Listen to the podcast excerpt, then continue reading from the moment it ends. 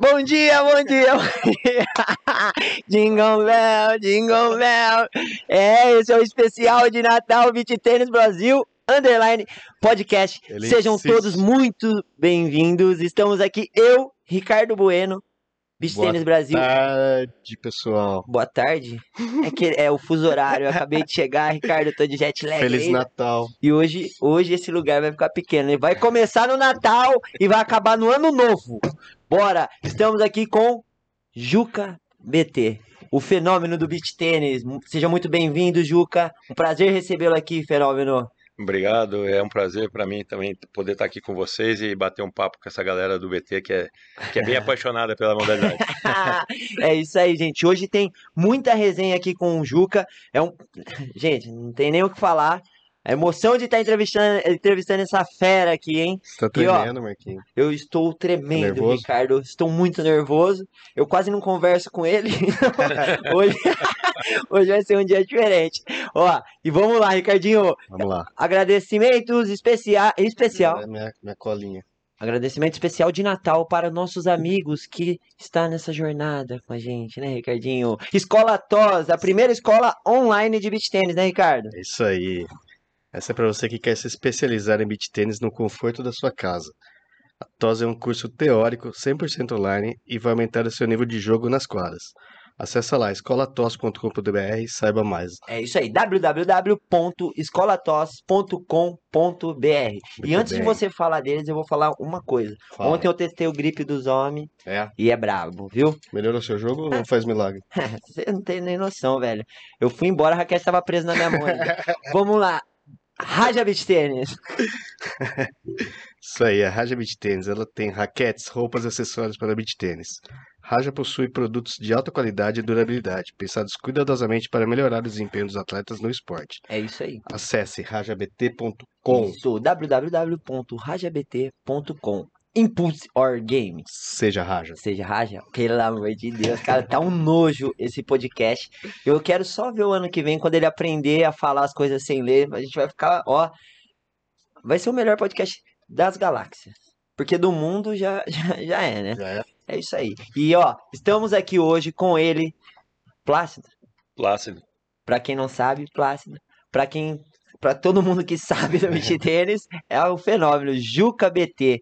Juca, seja muito bem-vindo, meu irmão. É um prazer te receber aqui. E eu não tenho dúvida que hoje a resenha vai embora. Falou para mim que ia até às 15. Vai até o ano novo. O, o, Você que manda. O, o Juca, pra quem não conhece, é técnico da seleção juvenil brasileira, certo? Certo? um dos responsáveis por o melhor curso para professores do Brasil hoje, que é ministrado por Juca, Gui Prata, Narc Rodrigues Isso. e Alex Mingozzi, certo? isso. Que time, hein? E agora tem outros, né? A Gi que tá entrando agora, né? E, Sim, e o, o Amintas. o Amintas, né? Uhum. E, e, e- esses projetos pro ano que vem, Juca, como que tá? Caminhando firme, né? É, o, o beach tennis vem se desenvolvendo. A gente é, começou esse trabalho com a intenção de trazer uma diretriz plural, né? E que a gente pudesse capilarizar no Brasil todo, eh, ser acessível, né? Eh, então, com esses caras, né, mais especificamente, o grupo que deu origem a isso é o Guilherme Prata, o, o, o NARC e eu, ah, na- regidos ali pelo Super Sérgio, né, que faz, faz eh, a parte importante do planejamento, eh, da- da- do relacionamento aí com a confederação e com, a com as federações, para que a gente possa ver a, as viabilidades, né, as viabilizações do- dos cursos pelo Brasil todo.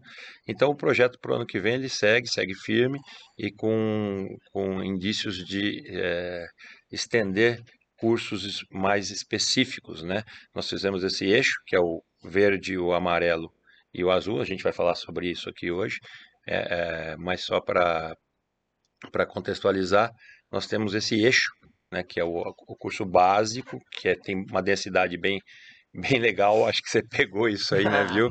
É. não, só uma observação, Ricardo. Eu peguei bem, porque eu acho que eu gabaritei a última prova, viu, Ricardo? Só pra você se. Como que é teu marquinho de aluno? Não, é- Ele é muito chato. aliás, isso aí foi É uma coisa. contestador. Isso, isso aí Ele foi- colocou o curso em análise. É, não, é, é, essa, foi a primeira contesta- contestação que a gente teve. Pô, o cara gabaritou a prova, tem alguma coisa, tem alguma coisa aqui a ser... Trairagem. Não, trairagem, mas é, a Vamos rapaziada... reformular o questionário. Mas, mas isso aí que ele colocou, é, a gente vê por pelo Brasil todo o pessoal cada vez mais comprometido com o esporte. Uhum. Então, isso aí é a primeira grande é, mola, né, propulsora que, que nos leva a querer fazer cada vez melhor. É ver que o pessoal realmente é, que está entrando para trabalhar com beach tênis, não está entrando mais assim, ah, peraí, eu tenho uma raquete, eu estou em cima de um montinho de areia, então vou- sou o professor. Ou né? tô vendo que tá dando dinheiro e vou lá. É, não, isso aí é uma, uma tendência natural do mercado, né? Qualquer mercado que você vê que, poxa, tem uma chance de ganhar uma grana, é, as pessoas tendem a migrar, aquelas que estão flutuantes no mercado ou aquelas que precisam Mas aumentar. eu, mas eu vejo que ele vai porque ele curte mesmo o esporte, ele já tá vivenciando aquilo, E- daí ele já. Exatamente por vou isso. fazer o que eu gosto e vou ganhar dinheiro. Exatamente por isso o, a- o curso ele tem no primeiro momento, no básico, as avaliações que não são reprovatórias, para que permitam as pessoas que realmente querem né, e não conhecem, não conheçam a área, não fiquem intimidadas. Né? Então esse é o nosso objetivo, para que Uhum. a base de- do professorado, a base dos instrutores, né, porque muitos deles não têm o, o título de professor, eles não são formados em educação física. É, então a, a- base dos instrutores, a base da- das pessoas que se, eh, se dispõem a, a ensinar beach tênis, que ela esteja cada vez mais eh, sólida eh, e ainda assim feita por um grupo que não, não acredita em verdades absolutas. Então a gente está em constante análise do esporte, eh, de formas assim todas as vertentes dela, né? Seja a vertente competitiva, seja a vertente eh, social, eh, vamos dizer o, o, o esporte no- na competição amadora, esporte na competição juvenil, na, na, na competição profissional. Então a gente está antenado com tudo isso. E quando chega no curso de alto rendimento, a gente tem aí o convidado especial que, que é o Alex Mingosi, que participa nessa, ne- nessa Que é nesse um banho, momento. é um banho de conhecimento. É, né? o cara um é- banho de é, conhecimento. É- ele, ele, ele, ele queira ou não queira, ele né, o beach tênis Tem nasceu junto com ele. Acho que os dois estavam no berço. probabilidade do Uhum. que tá falando. Mas a gente vai falar muito ainda desse negócio da, da capacitação, Ricardo, que é uma coisa que eu sou apaixonado, eu adoro esses cursos, essas, experi- essas trocas de experiência, né? Porque você acaba aprendendo. Você aprende muito com a galera aqui também que vai, né? É bem diferente. Mas o Juca em si veio de Araraquara. Ele foi se aproximando de Campinas, Ricardo. ele foi vindo, ele é Araraquara e veio para Aras, né, Juca? Sim, foi. Depois Campinas e Sorocaba, certo? Isso, exatamente essa trajetória. O, basicamente impulsionado. é, na verdade, eu não sou natural de Araraquara, né? Uhum. Profissionalmente, sim, porque minha vida profissional começou lá em, em 1990, né? O pessoal aí talvez. Mas, enfim. é, Eu vi que você implantou o em Araraquara em 2013, tá correto essa informação? Tá correto. Na verdade, até final, eu diria que 2013 foi onde oficialmente a gente começou a dar as aulas, né? Uhum. Porque o beach tennis eu tive contato com ele no final de 2012. E aí. Visita no Hugo? É, visitando o Hugo, visitando o Hugo, que estava no futebol do Santos, na base do Santos. E a gente foi para Santos, né? E a família, assim, a gente sempre gostou de movimento, né? Uhum. Movimento que eu falo, não, é esporte, na verdade, é atividade. É, então a gente pegava, os meninos eram muito pequenos, né? O Gustavo e o Guto, o dedo do Gustavo ainda era normal. né? Então, então a gente pegava as bicicletas, né? A dona Renata e seus, seus patinhos, né? E os Todo patos. mundo- mundo- e o Gustavo era o patinho feio. e andando, o pato feio era o Gustavo. É, Mas depois Eu gente. sei que nesse, nesse final de, de- no, fi- no final de ano 2012 a gente conheceu isso aí. O, beach tennis, tínhamos contato ali na, na- inclusive foi na SBT, né? A, a Associação de Santos, em frente à, à MOB ali, o pessoal é Uhum. tradicional, era ali que, Até hoje estão lá. é, não, é ali que o, que o beach tennis pulsou em São Paulo, né? Começou em Rio de Janeiro, São Paulo, né, Uhum. mais especificamente né, nessa nesse point, né? É, e dentro disso a gente trouxe para contemporaneamente eu, eu vou citar o Marco Rosa que levou para Maringá e o Juca para Araraquara, porque em termos de cidade não praiana, a gente tinha o Espéria em São Paulo, Aham. o Espéria especificamente, e em Mogi das Cruzes também um embrião ali com o Reginaldo Urias no, Aham. no tênis clube, se não me engano. Era no tênis de campo, Tênis acho. de né? campo, uma acho coisa assim. alguma coisa também, É. não lembro direito. Puxa um pouquinho o microfone só pra... Ah, é. Ah, tá, tá bom? bom, Tá bom? Tá Tá gostoso? bom? Aí. Sim, sim. E te chamaram de louco lá no começo ou não? Não, o pessoal assim, acho que já tá, Aceitaram, né? o pessoal que já, acho que já estava em Araraquara estava meio acostumado, porque a eu, eu tinha um, um trabalho no tênis bem é, até até respe- Consolidado já. consolidado, respeitado, e eu já tinha levado é, paddle em Tá. 2000 lá para Araraquara, então o pessoal já sabia que eu que eu, que eu Que ele era um aventureiro mais, mais é, ciente é, do que estava e também- fazendo. E também, apesar de não ter levado é, o, o squash também. Então, assim, é, eu nunca, nunca fiquei restrito, apesar de a gente se especializar na modalidade que a gente trabalha, né, ficar Uhum. É, mais focado naquilo, é, a gente não pode ficar restrito apenas ao entendimento dela, né? A gente tem que, pelo menos, permear um pouco com algo. É. E, e o, o Juca, é, para quem não sabe, o Juca, ele é treinador da seleção juvenil.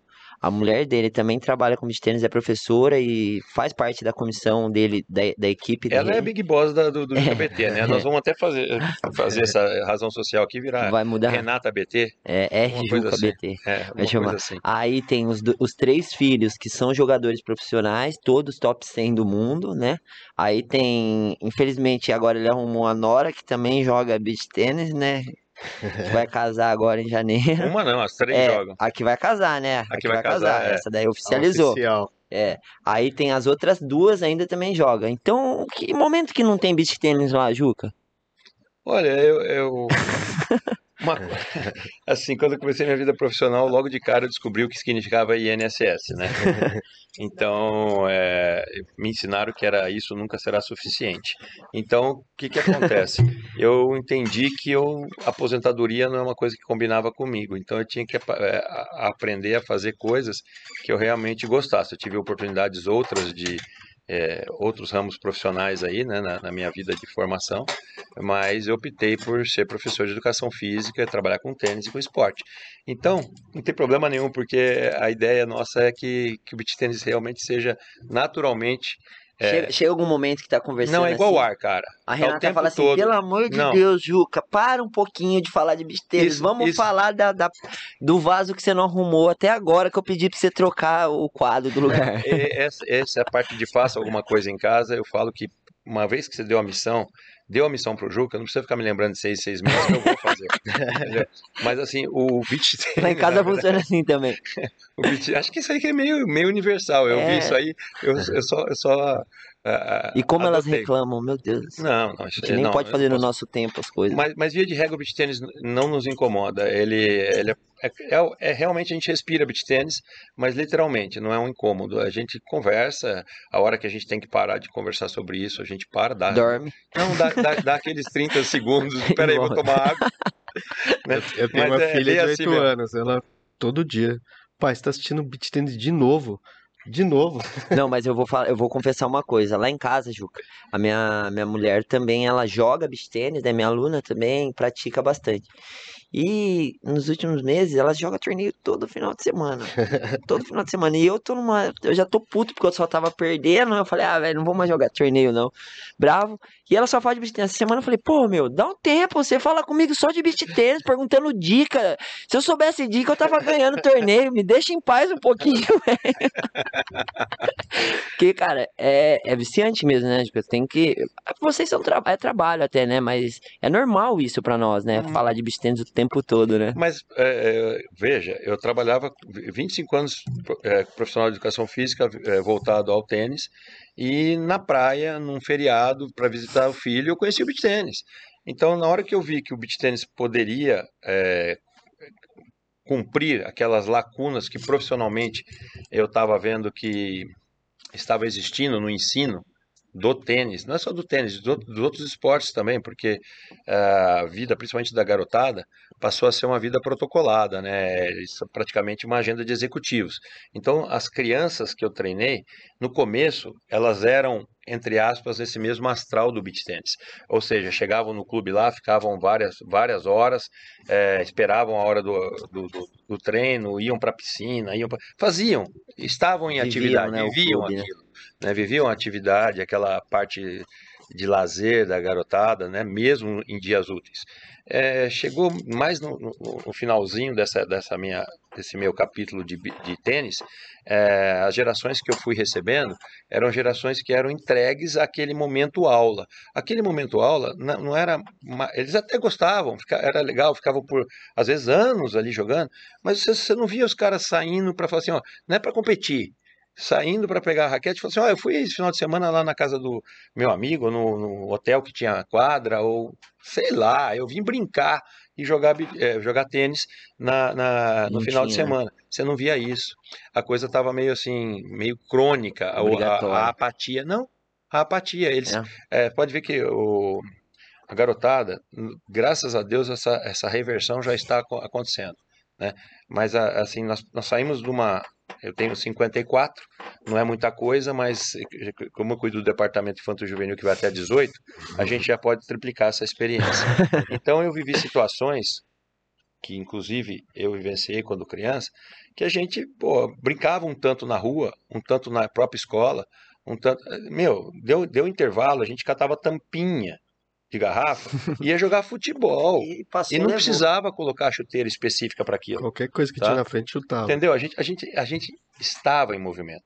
Eu não posso eh, negar que os videogames, que a tecnologia seja uma coisa Celular. extremamente, não, mas é, extremamente assim, eh, ela cumpre a função dela, que é entreter, que é integrar em termos de comunicação, tá? Então, o que que acontece? Tudo bem, agora, o problema não é a ferramenta, é o quanto você se torna escravo dela ou a forma com que você a usa. Então, aí, eu, aí eu, eu vivi bem essa transição. Então, eu vi a garotada, aí depois já como profissional, eu vi a garotada chegar viva, né, na quadra, viva literalmente, com Uhum. ânima, né, e você jogava uma bola para pro, pro garoto, o garoto, a menina, e pá!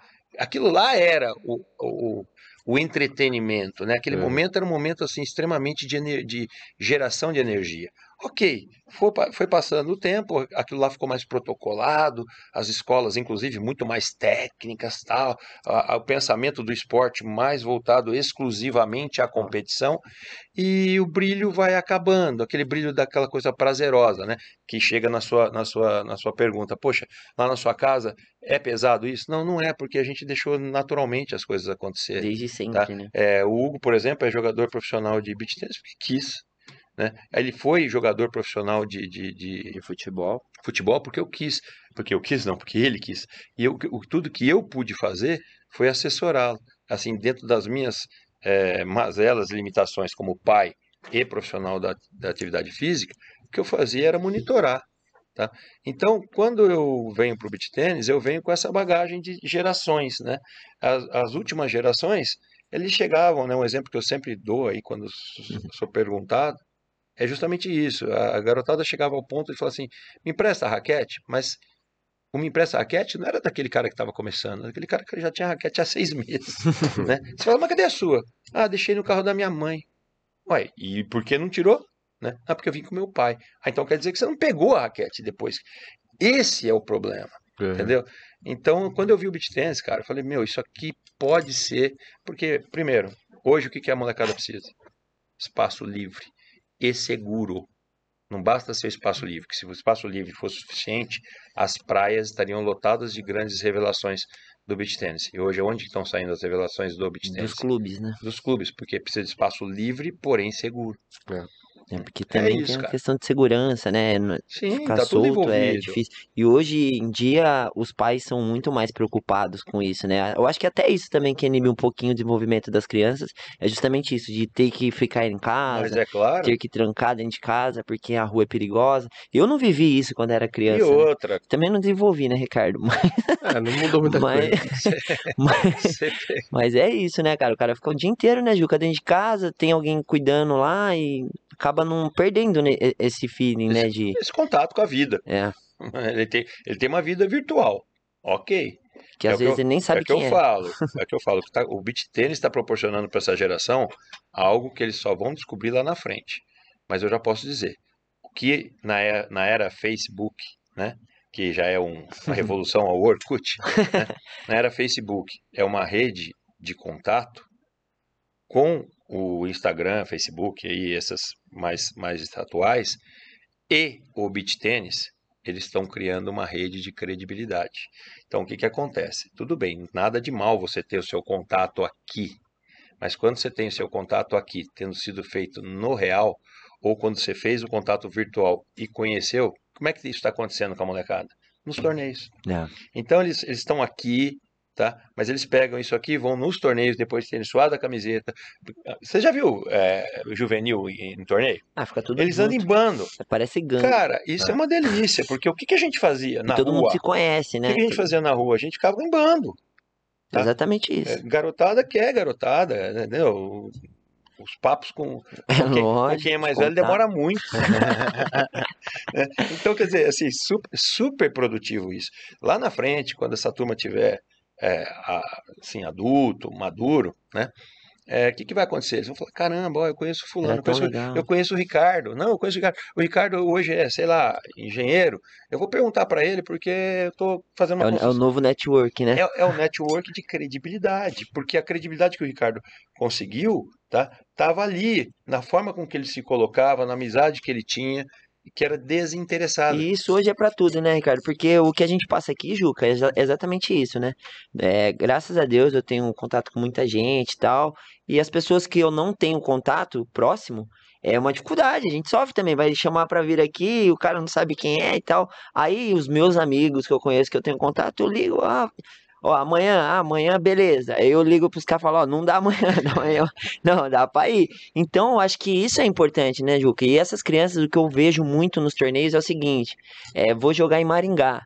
Ixi, como que eu vou pra Maringá? O pai e a mãe deixa aí, aí chega lá e fica na casa de um cara que ele conheceu no outro torneio, e esse contato é extremamente importante, que é o que faz a engrenagem girar hoje, né, Juca, nos torneios, né? Por isso que eu falo que a primeira, primeira bandeira nossa lá em Araraquara, quando levei o esporte, foi é, vamos fazer tudo para ganhar dentro de quadra, porque esporte é isso. Se você entrar e não quiser vencer, você não convida nem para bater bola.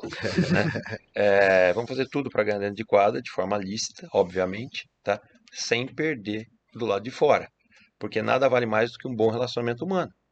É. Quando esse relacionamento humano ele é bom e ainda tem credibilidade mútua, que, que acontece, cara? As coisas fluem, ficam, ficam menos burocráticas. Quando você pode falar assim, eu ouvia meu avô falar assim, não, contrato é fio de bigode. O que, que significava isso? O que falou, tá É, falado. Falado. falou, tá falado, entendeu? Então agora hoje, o que, que você vê? Você vê, ah, não, vamos fazer o contrato? Vamos. Poxa, as pessoas, não só, né, né, isso graças a Deus não é generalizado, mas é, as pessoas têm dificuldade para cumprir e uma segunda dificuldade para mostrar quem é que tinha razão. Então a gente perde muita energia improdutiva, É. entendeu? Então, E essa geração agora, Juca, que você tá no. Eu tava conversando com o Ricardo outro dia, né? O, o homem tem o dom de fazer jogador, é, filho atleta, né? Tipo, os meninos. E ele falou agora que o, que o Hugo jogava futebol. Eu acompanhei um pouquinho a transição do Hugo do beach tênis e foi exatamente isso que o Juca falou, velho. Foi tão natural que foi uma escolha dele, velho. O Hugo tinha de tudo, né, o, Juca, pra jogar tava, futebol, né? tava tranquilo. Era um cara tava com um potencial que era surreal, cara. Eu vi jogando, era bravo, ó. É, é um bom jogador, sim. Era um bom É. jogador, todo mundo. É que futebol é, é, é difícil, né? E, e quando teve essa transição do Hugo, como que, que qual que foi a sua primeira atitude, assim, Juca? De chegar pra ele e falar, bora? Não, é, eu- como, eu- como eu acompanhei a carreira dele no futebol, é, de uma forma assim, aí mais como pai, que tem algum entendimento da parte, é, é, da, vamos, vamos dizer assim, Esportiva. da parte esportiva, mas não especializado em futebol. E, inclusive, é, durante a, a trajetória dele, é, eu procurava não ser o pai que eu não quero que, que meus atletas tenham, né? Então, assim, então isso, isso me ajudou bastante. Eu mantive uma distância, mas uma distância que eu acredito que é, na trajetória dele deu segurança. Né? Uma distância, olha, a hora que você precisar, estou aqui. É, em- em- claro, Distante, a, porém carre- presente. a né? carreira, é, a carreira dele, ela, ela veio de, do- de 2012, de- dos 12 anos. Ele fez 13 anos, ele estava na, na base do PSTC comemorando o aniversário de 13. Né? Foi por telefone, parabéns. Então, é um menino de 13 anos. Então, é, naquela, naquela, naquele momento, pelos celulares, a gente conversava quase diariamente. Isso, conforme a maturidade dele foi acontecendo, né? E ele ficou lá, depois voltou para a ONG, para a escolinha da onde ele saiu, por sinal, mandar um abraço aqui para o Espaço Criança de Araraquara, que faz um trabalho fenomenal com a base do futebol. Hã? Anos Há e anos. anos, e é um pessoal assim realmente que diferenciado para criar cidadãos, né? Então, é, ali ele, ele teve essa, esse ir e vir. Então, ele sempre, acho que, eu, eu acredito, até pela própria postura que ele tem hoje, que ele teve sempre essa base. Né? É uma, uma- um momento marcante para mim, eu acredito que ele talvez nem lembre, foi quando, no, quando ele foi é, é, aprovado aqui no, na Traffic, no, aqui em Aham. Porto Feliz. Porto Feliz. que Hoje era- é Deportivo Brasil lá. Não, é, já era. Já era Deportivo? É, só que agora parece que Agora é dos chineses, Chineses, do Munan. Eu época, né? trabalhei lá uma época. Na época, na época era o Pita, que era o coordenador, e o João Avelange, que estava Aham. alguma coisa desse tipo. Aí eu sei, eu sei que ele foi aprovado e eu levei o pai volta na portaria. É. Deixei um moleque com as malas.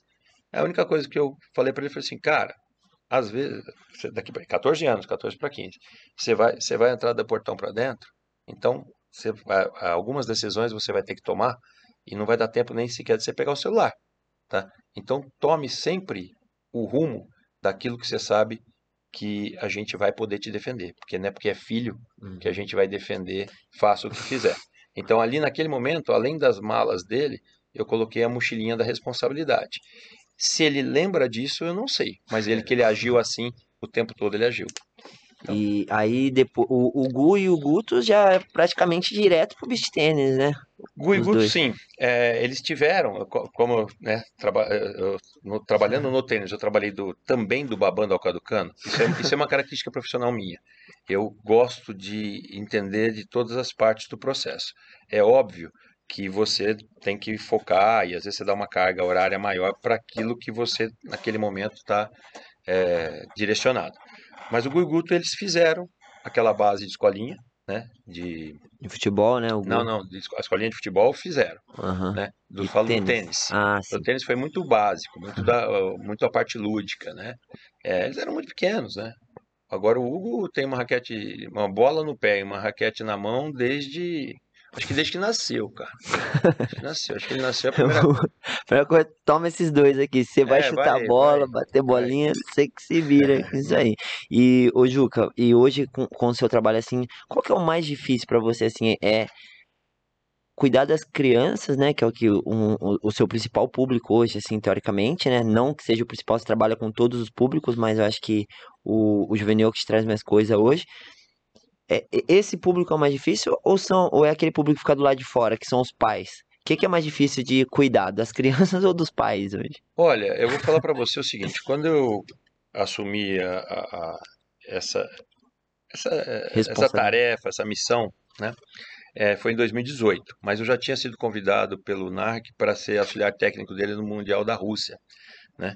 Então ali eu, eu- o auxiliar técnico ele ia é, conduzir os treinamentos da garotada na competição e ia conduzir o momento do jogo. Só que quem convocou, quem escalava era o NARC. Então eu tinha que relatar para ele o que, que a garotada estava fazendo na competição e acatar a, a- a escalação dele e o padrão com que ele gostaria que o, que o time time jogasse, né? Apesar que ele deixou isso assim até com uma certa autonomia para mim ali na hora do jogo, obviamente que isso aí eh, facilita que a gente possa, né?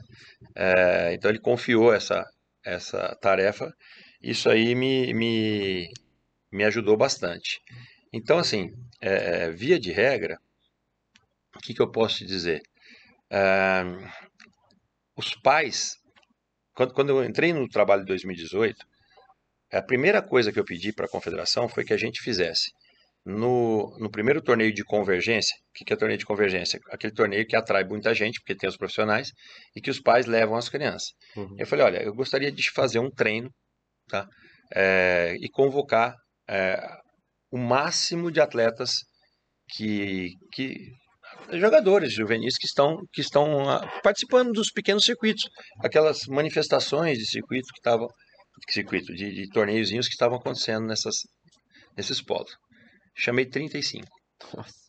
35 e por quê? Era importante mostrar que começaria uma leitura, né? E lá eu fiz uma reunião que envolvia pais, treinadores, os atletas e os apoiadores, as marcas. Aberto, mesa, né? Mesa, na verdade, é areia, cadeira e a gente falando, né? É, então, por que, então, o que, que eu posso dizer hoje? De- Como, como esse, como essa, esse Começou. trato, como esse trato foi aberto logo de cara, esse contrato com os pais, com os treinadores e tal, é, eu sempre procurei deixar muito claro para eles qual era a linha que eu ia trabalhar, tá? É, e que a linha era uma linha, sim, de obtenção de títulos, mas em função da construção de um atleta, da construção de um indivíduo. Porque nesse, nesse processo que eles vivem, competitivo, vai dos 11, 12, às vezes começa até mais novo, tá? até quando eles se tornam profissionais no beach tênis, não é pela idade, né? e sim Uhum. pela, pela, pelas competências técnicas. Né? É, mas vamos lá, se nesse processo eu não entregar para o jovem tá? Que ele tem uma caminhada bacana que vai ajudar para a vida dele, faça ele o que vier fazer, tá? Eu estou entregando algo muito diferente do que eu acreditava ser bom para um jovem que é meu filho. Então, para ele, na caminhada do futebol, eu nunca coloquei na cabeça dele assim, ele, ele optou por ir, eu nunca coloquei na cabeça dele que aquilo lá era a melhor e a única coisa a ser feita. Eu nunca coloquei na cabeça dele que ele tinha que ser o melhor jogador do mundo e ganhar, sei lá, quantas bolas de ouro aí do, no, no futebol. Coloquei na cabeça dele que ele tinha que aproveitar aquele momento, tá? E desenvolver capacidades e competências que o fizessem capaz de enfrentar a vida profissional. Entender esses mecanismos, né? Uhum. Então, eu acho que o esporte, cara, o esporte é um laboratório para a vida. Então, se a gente perder a chance de passar essa leitura para a garotada, nós vamos oferecer o quê? Ah, parabéns, você tem cinco medalhas. Ah, medalhas de ouro. Subiu quantas vezes no pódio? Tirou quantas fotos? Ganhou quantos likes? Tá? Sem entender qual é o lastro daquela conquista. Lastro daquela conquista. O Calabres, Pedro, ele colocou na, na- derrota da seleção brasileira, ele colocou um texto fantástico. Fantástico. Tá? Na minha opinião, o texto que mais eh, retrata o que é a caminhada no esporte. Portanto, os pais hoje, eu só tenho a agradecer. A turma, os pais que acompanham os jovens hoje, é óbvio, tem pais que ficam insatisfeitos porque não foi, o filho não foi convocado, é, tem pai que pre- pre- preocupa, Liga. preocupa logo de cara em jogar pedra, de preferência. Assim, se eles pudessem, eles me matariam. tá? Mas isso foi legal porque aconteceu logo na minha primeira convocação. Né? É Uma pessoa, um- assim, um pai da minha confiança, uma pessoa, é, logo de cara, quando eu fiz a convocação, o filho dele não estava, ele arrebentou nas redes sociais. Isso para mim foi muito bacana. Aprende, né? É, foi bacana porque no final, lá, na, na hora não, terrível, terrível, terrível, porque o trabalho estava começando, né? Mas a gente vê Mas é mais o sonho do pai do que o do filho. mas, mas não é, a gente vê o que a gente vê o que, que os pais às vezes eh, são capazes de fazer pelos filhos, coisas até que ferem os princípios que eles mesmos ensinam aos filhos, tá? Então assim, isso é normal. Eh, Então eu, não tenho nenhum desagravo com essa, com essa com esse, com esse, com esse fato. Eu considerei esse fato como um ato pontual de uma pessoa que tinha credibilidade comigo e que agora há a chance de resgatar essa credibilidade, mas não sei se, não sei se vai fazer questão disso ou não. Mas também não importa. O que importa é que para mim é, é, contribuiu.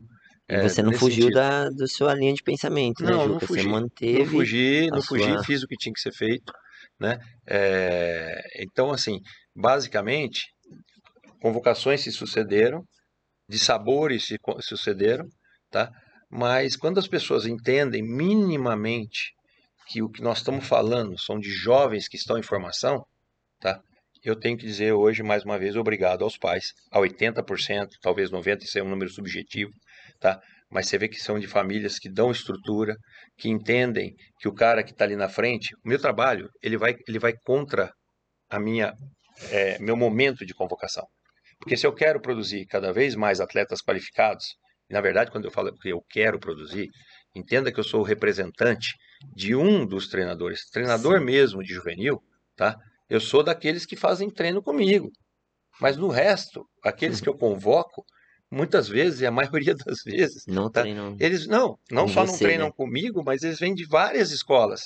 Então, é nesse ponto que a minha, a minha composição como capacitador é dar essa leitura, continuar dando essa leitura daquela primeira reunião para quem se, se digna a treinar juvenis. É. E entender que, que o técnico da seleção brasileira, né? Não, não, me vanglorio desse, desse status, porque ele, ele, me, ele me, soa mais como uma responsabilidade, eu gosto mais dele como responsabilidade do que como, como marketing, né?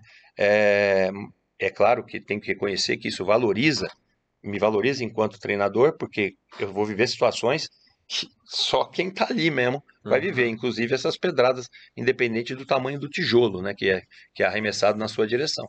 Então, quando, quando os pais têm essa, essa visão, tá? quando os apoiadores têm essa visão, tá? porque com, as, com apoiadores eu também mexi, entre aspas. Eu disse, gente, vocês têm que entender que ao, ao dar uma raquete e uma camiseta para um juvenil, você não é o patrocinador dele.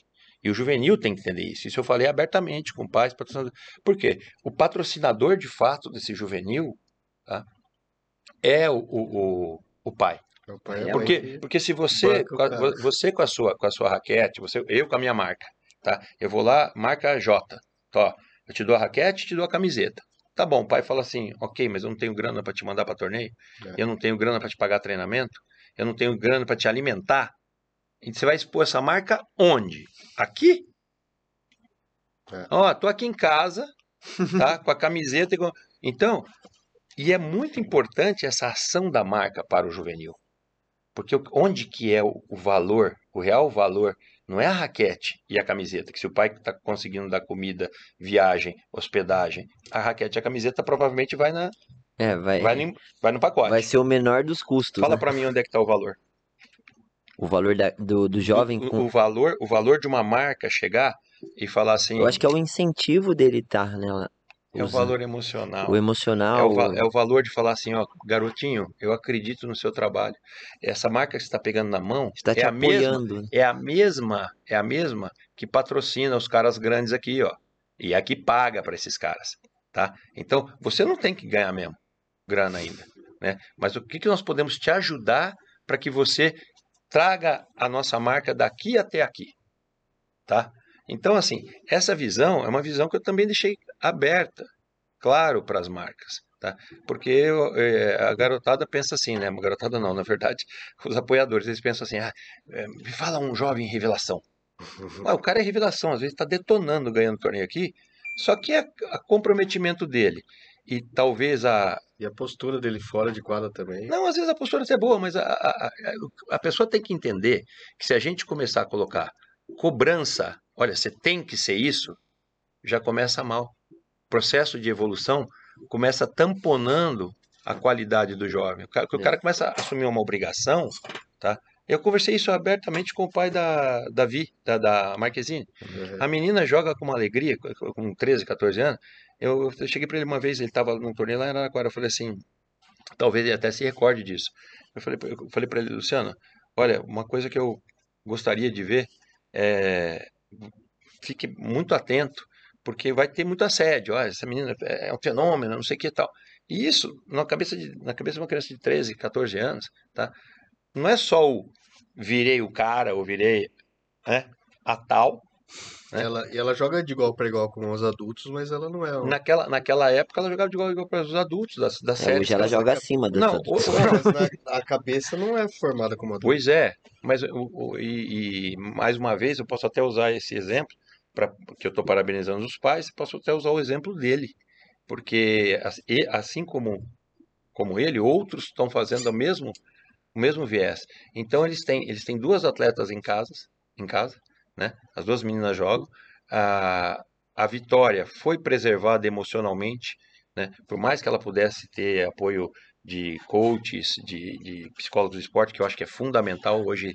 Vocês, inclusive, entrevistaram a, a sobre. Júlia, né? A Júlia Aham. falou sobre isso, se não me engano, né? A importância disso.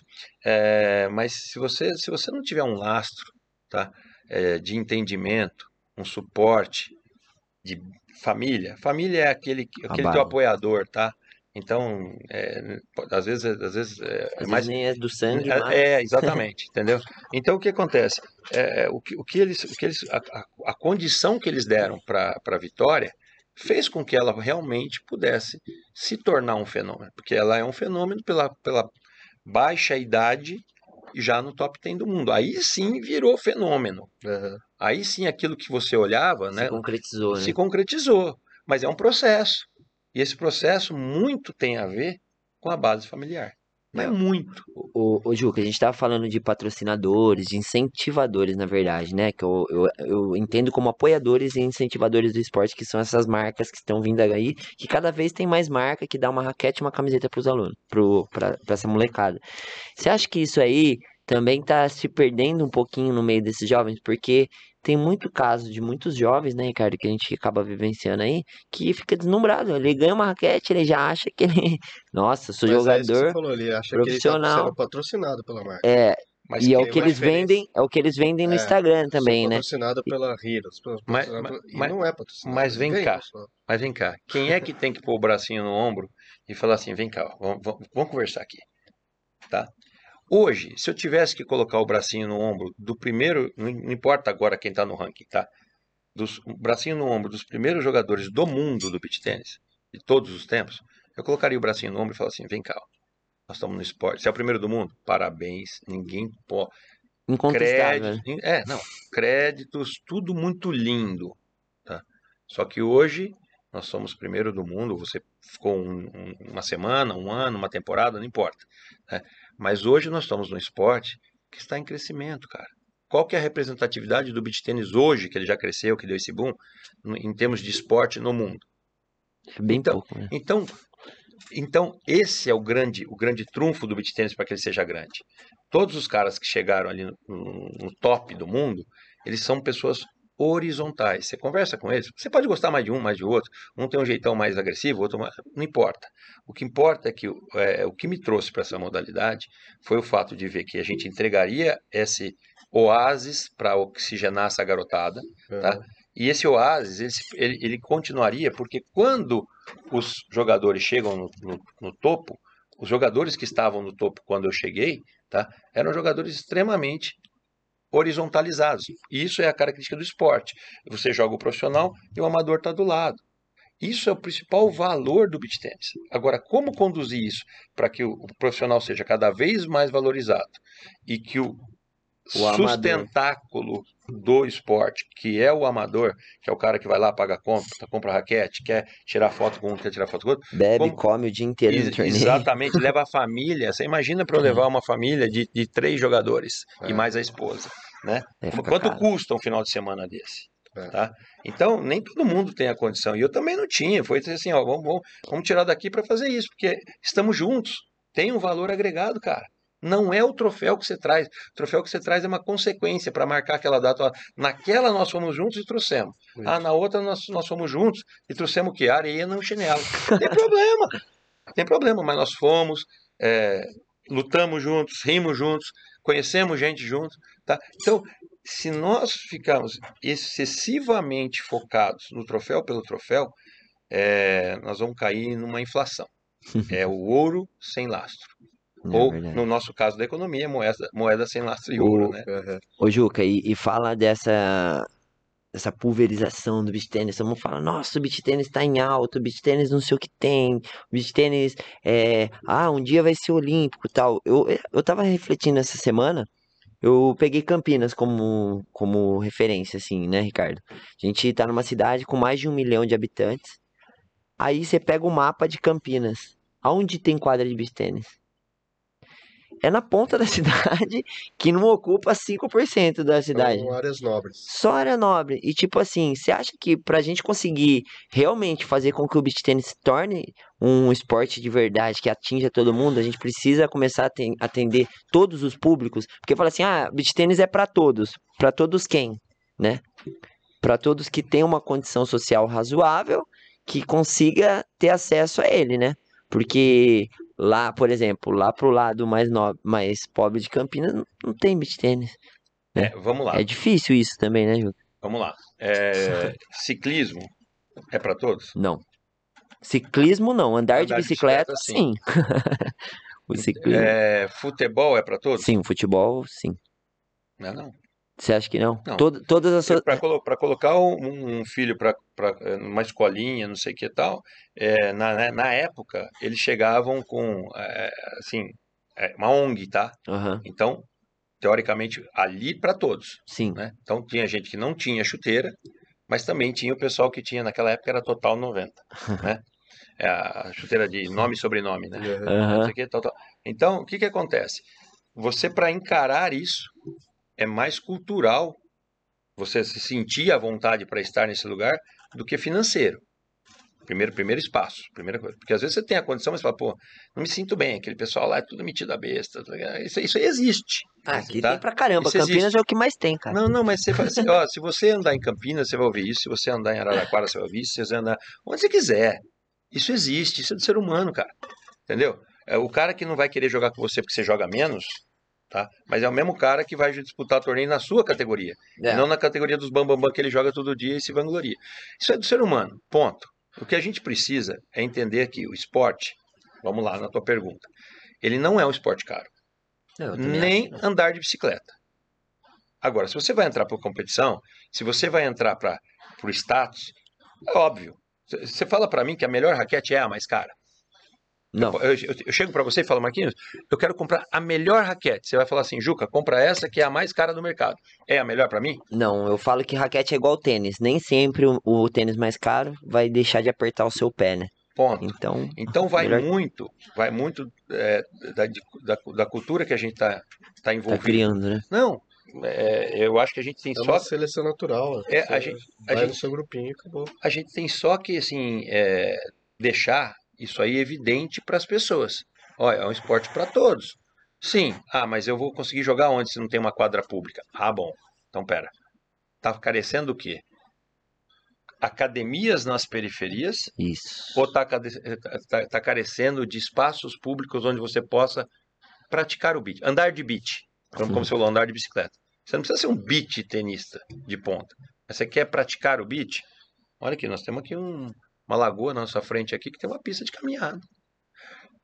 É o mesmo preço a, a, a caminhada que você faz, da que eu faço, da que o um... A caminhada é assim, né? Não, não é. Não, você Porque acha de que repente você pode querer um tênis com amortecimento Ah, que custa sim. R$ 1.200 reais. Você tem uma Tá. raquete de 500, você, tem um te- você Ah. paga um tênis de E eu 800 posso- reais. E eu posso querer e reclamo. aguentar, né? Caminhar a pé. Ah, Chinelo. é, descalço. descalço, chinelo. Descalço. É verdade. Caminhar a pé é bom, né? Caminhar a pé. É necessário. para que a caminhada seja bem feita. E ó, é só a nossa pausa, Ricardinho. Agradecer a Já? nossa Escola TOS.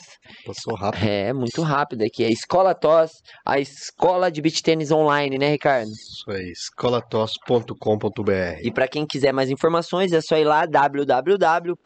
escolatos.com.br. E Raja Beach Tênis. Raja Impulse Organ. nem li, nem Impulse Organ. Seja rádio. Isso. Seja O Raja e a site é www.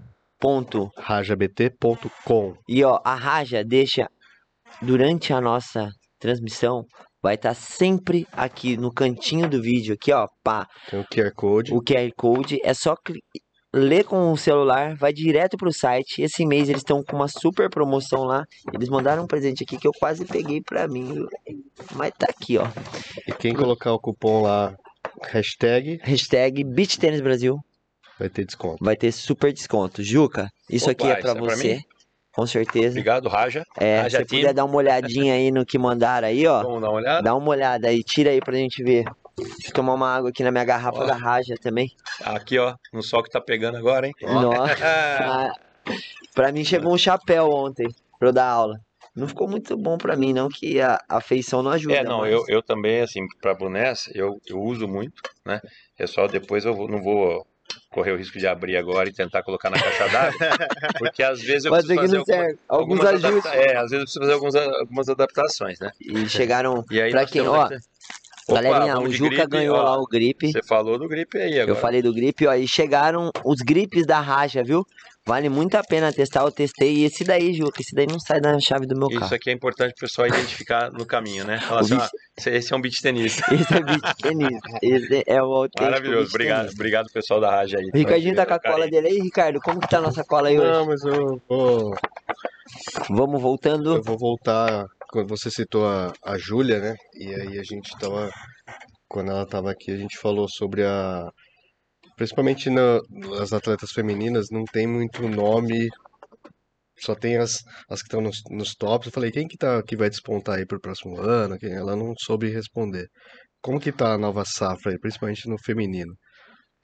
Olha, é, eu posso, posso dizer que a Isabela Garrido e a Júlia já são nova safra, né? Elas, elas entraram depois, esses nomes que estão no topo hoje já existiam quando nós começamos os, treina, os treinamentos dela. Então, ela- elas já são assim como o Alan, já é safra nova.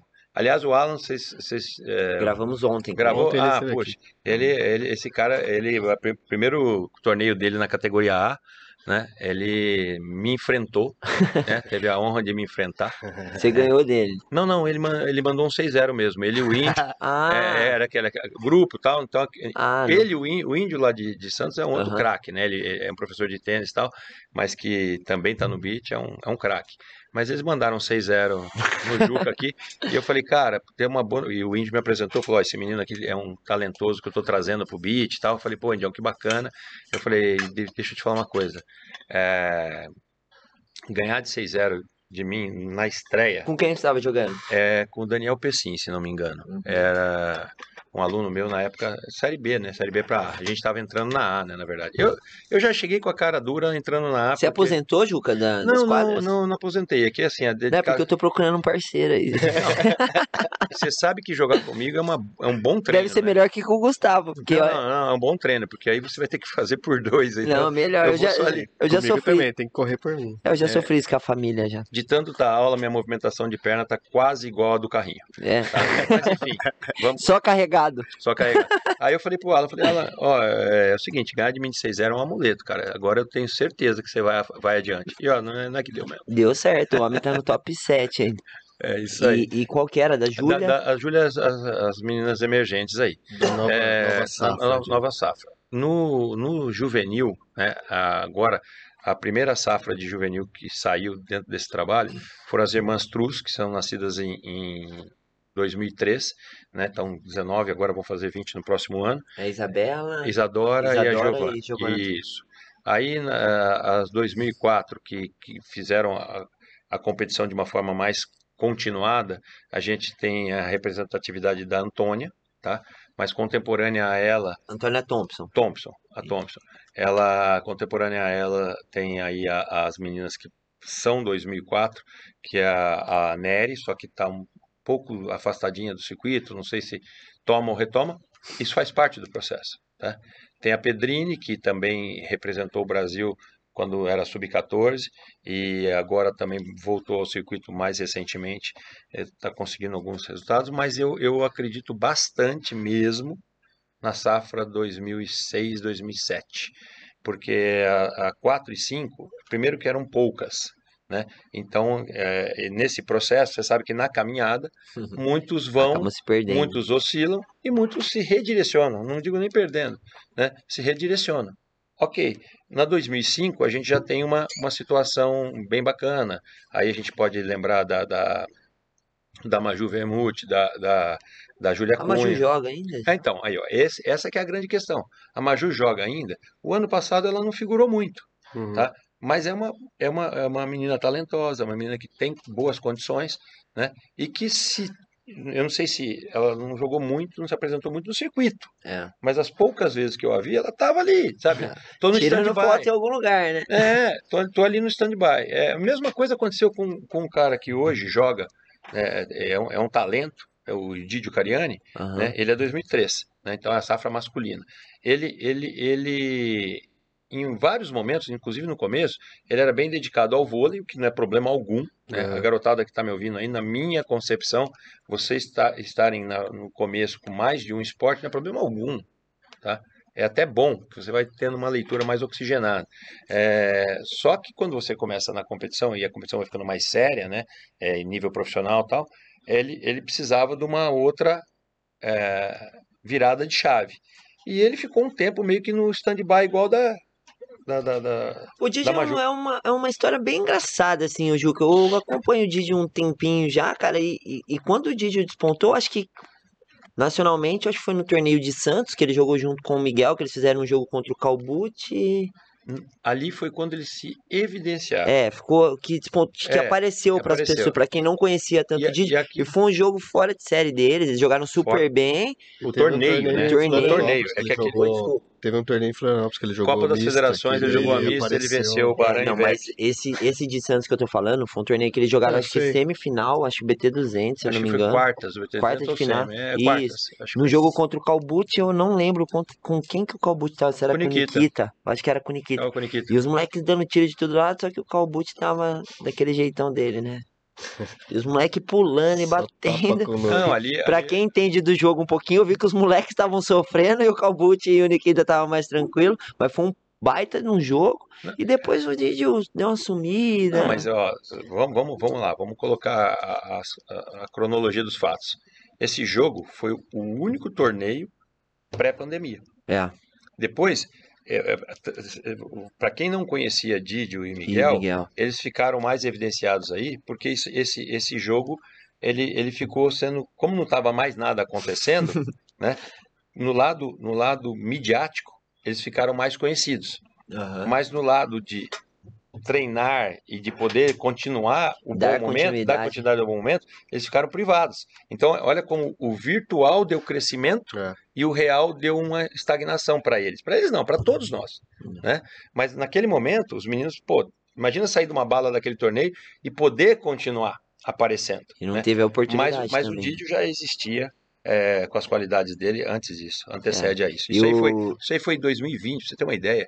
Didio foi, foi seleção brasileira em 2017. 17, 18. Quando, não, 17 e 18, mas é, 2017 ele já era seleção brasileira. Foi naquele episódio que eu fui é, convidado para ser. Eu tava, tava lá, Didio, Guto e Consiglio. Aham. E. E, Era e como que você E consegue acompanhar essa, essa molecada aí do Brasil inteiro, saber quem que é, o nome de quem, quem tá jogando, Então, e quais são os critérios para você convocar? essa pergunta eu quase nem ouço. Então, tempo Foi bom você você perguntado. Ainda bem que você perguntou, essa, sim- nunca essa, falo. essa não, não, eu, eu falo poucas vezes mesmo. É, porque até porque a gente é, é, no site da, da, da confederação a gente coloca ali, mas é, a gente tem uma, uma, uma essa, essa primeira esse- esses critérios, né, é, foram colocados em cima da análise desse, dessa análise desse processo. Então a primeira coisa que eu fiz quando eu assumi em 2018 foi criar um formulário no Google, tá, onde qualquer pessoa do país poderia apresentar um atleta em destaque regional. Apresentar não é para ser convocado, era para ser monitorado, para saber Que que, ele existe. Esse formulário existe ainda? Tá Esse lá, ou formulário existe, existe existiu Pra quem até. tá assistindo. É, é, não, mas, informar mas sobre para mas essa virada de ano aqui, eu não sei se a gente vai, Tá. vai precisar aplicar, porque agora as coisas já evoluíram. Pode ser que eu ainda continue utilizando, Tá. mas eh, também pode ser que eu ainda continue à frente do departamento, eu não sei disso ainda, né? A gente vai, vai conversar um pouco, eu vou conversar um pouco sobre isso também. Mas olha só, eh, então a gente colocou isso, que no primeiro ano, qualquer pessoa que conhecesse, podia ser o pai, o apoiador e tal, identificava essa criança. Com isso, eu fui criando um banco de dados para poder ter, ter ideia de onde o beach tennis estava nascendo no caráter juvenil. Tá. No segundo ano, só treinadores responsáveis pelo, pela evolução do juvenil, por isso que eu me considero o técnico dos selecionados pelo Brasil, mas um representante dos treinadores. Porque quando eu recebo a garotada, eu escolhi aqueles que eu entendo que já estão em condições de enfrentar aquela, aquele sarrafo. Né? Então aí só os treinadores é, agora, né, de, do segundo ano de 19 para cá, é que podem apresentar efetivamente. Treinador, treinadores, Treinadores de, de, juvenis. de sua confiança também. né? Não, não, não, não. Não posso nem conhecer o cara. De projetos que tem pelo de Brasil, De né? qualquer lugar, Tá. qualquer lugar. Só que o que, que acontece? Contemporaneamente a isso, eu também fui para o departamento de capacitação. Então eu fui dando essa leitura para os treinadores. Olha, você trabalha com juvenil, então eu fui também conhecendo Os os treinadores. treinadores, um pouco mais, né? Pelo menos um primeiro contato e tal. E aí, o que que acontece? Ali é uma quase que uma anamnese da realidade em que está o jovem. Não é, ah, eu acho que ele joga bem, eu acho que ele joga mal. Então, uma pessoa mais qualificada, não precisa ter passado pelo curso de capacitação, não estou me referindo a isso, Tá. tá? Mas uma pessoa que está se dizendo responsável em entregar algo para aquele jovem, está mandando para cá uma, uma referência de como esse jogador é, como que ele bate, que altura que ele tem, é, que categoria de nível técnico ele joga. Ah, ele joga 14, mas ele joga 14 e C. Uhum. É óbvio que quanto mais a gente conhece o treinador, e se o treina- a gente mais, quanto mais a gente conhece o treinador, mais a gente sabe que ele está envolvido no processo. E mais Então, credibilidade ele É acaba ganhando lógico, também. ele acaba tendo. Com certeza. né? Então você fala assim, se, eh, um, se um eh, NARC chegar para mim e falar assim, olha, o Juca, eu tenho esse jogador aqui que é uma categoria, joga nível A. Eu sei, eu sei o que, que ele quer dizer com o nível A, tá? Já não sei qual é a referência de uma... O Ricardo, por exemplo, chega pra você e falar que tem um jogador que joga B, né? Não, podemos... Que, porque podemos- até não, ainda não tem a vivência junto com você, né? Não, não, não é nem comigo, é que assim, eu, não- eu não tenho a vivência do local dele. De repente Ah, ele tá lá em. Roraima, e o A dele, tá? Significa, sei Que lá, muda muito, né? profissional aqui em Campinas. Ou o contrário. Então, esse- essa, essa, essa defasagem, enquanto a gente não tinha um ranking eh, nacional, é, é bem difícil. E a outra leitura, que é o próprio ranking, é um ranking que está começando. Então, ele é uma chapa mal tirada. Por que, que ele é uma chapa mal tirada? Se você tem cinco etapas e o Marquinhos pôde participar de cinco etapas, é natural que ele esteja me- melhor ranqueado que você, que ganhou uma. Participou de uma só. Não, É. participou e ganhou. Então o resultado em si não é o principal critério pra isso, O né? é, to- tu- tudo é uma somatória. Então, o critério é somatória. Somatória do quê? Da minha leitura presencial, porque eu procuro ir nos torneios de convergência, agora, na verdade, já deixa de ser torneio de convergência passa a ser Circuito Juvenil CBT Brasil. Brasil Foi a primeira etapa, primeira Não, não, vez, primeiro ano. É, primeiro ano que aconteceu, Isso. foi o ano, o ano passado, Esse ano, esse esse ano ano. no Lucas, né? Esse ano. Foi no Lucas? Não, não, não. Ele aconteceu várias etapas. Em Biguaçu, aconteceu no Lucas, aconteceu em Londrina. Ah, sim. tá? Aqui no Lucas foi uma das etapas. Uma das. Então eu Que vou, legal, a, eu vou a esse torneio e é óbvio. Os pais às vezes pensam que eu tô lá para fazer o scout exclusivamente do filho dele. Eu não tô para fazer o scout exclusivamente do filho dele. Eu tô para ver o ambiente. Como que os jogadores tomam decisão? O que que um garoto faz no momento de um super tie? O que que um garoto faz quando perde um jogo, quando vence um jogo? Qual é a postura dele com o parceiro? Então, isso não dá para você, é, nesse momento, quantificar, falar, ah, ele ganhou dois pontinhos, ganhou três pontinhos. É. Às vezes o cara tá jogando pra caramba, mas as outras pessoas que teoricamente estão para ser convocadas nem o toleram. Ou ele não transmite uma energia que possa fazer uma equipe ir para frente. Tá? Então, isso é uma, isso é, isso é uma, uma, uma distinção muito grande da convocação de juvenis e da convoca- convocação de profissionais, que é cara crachá.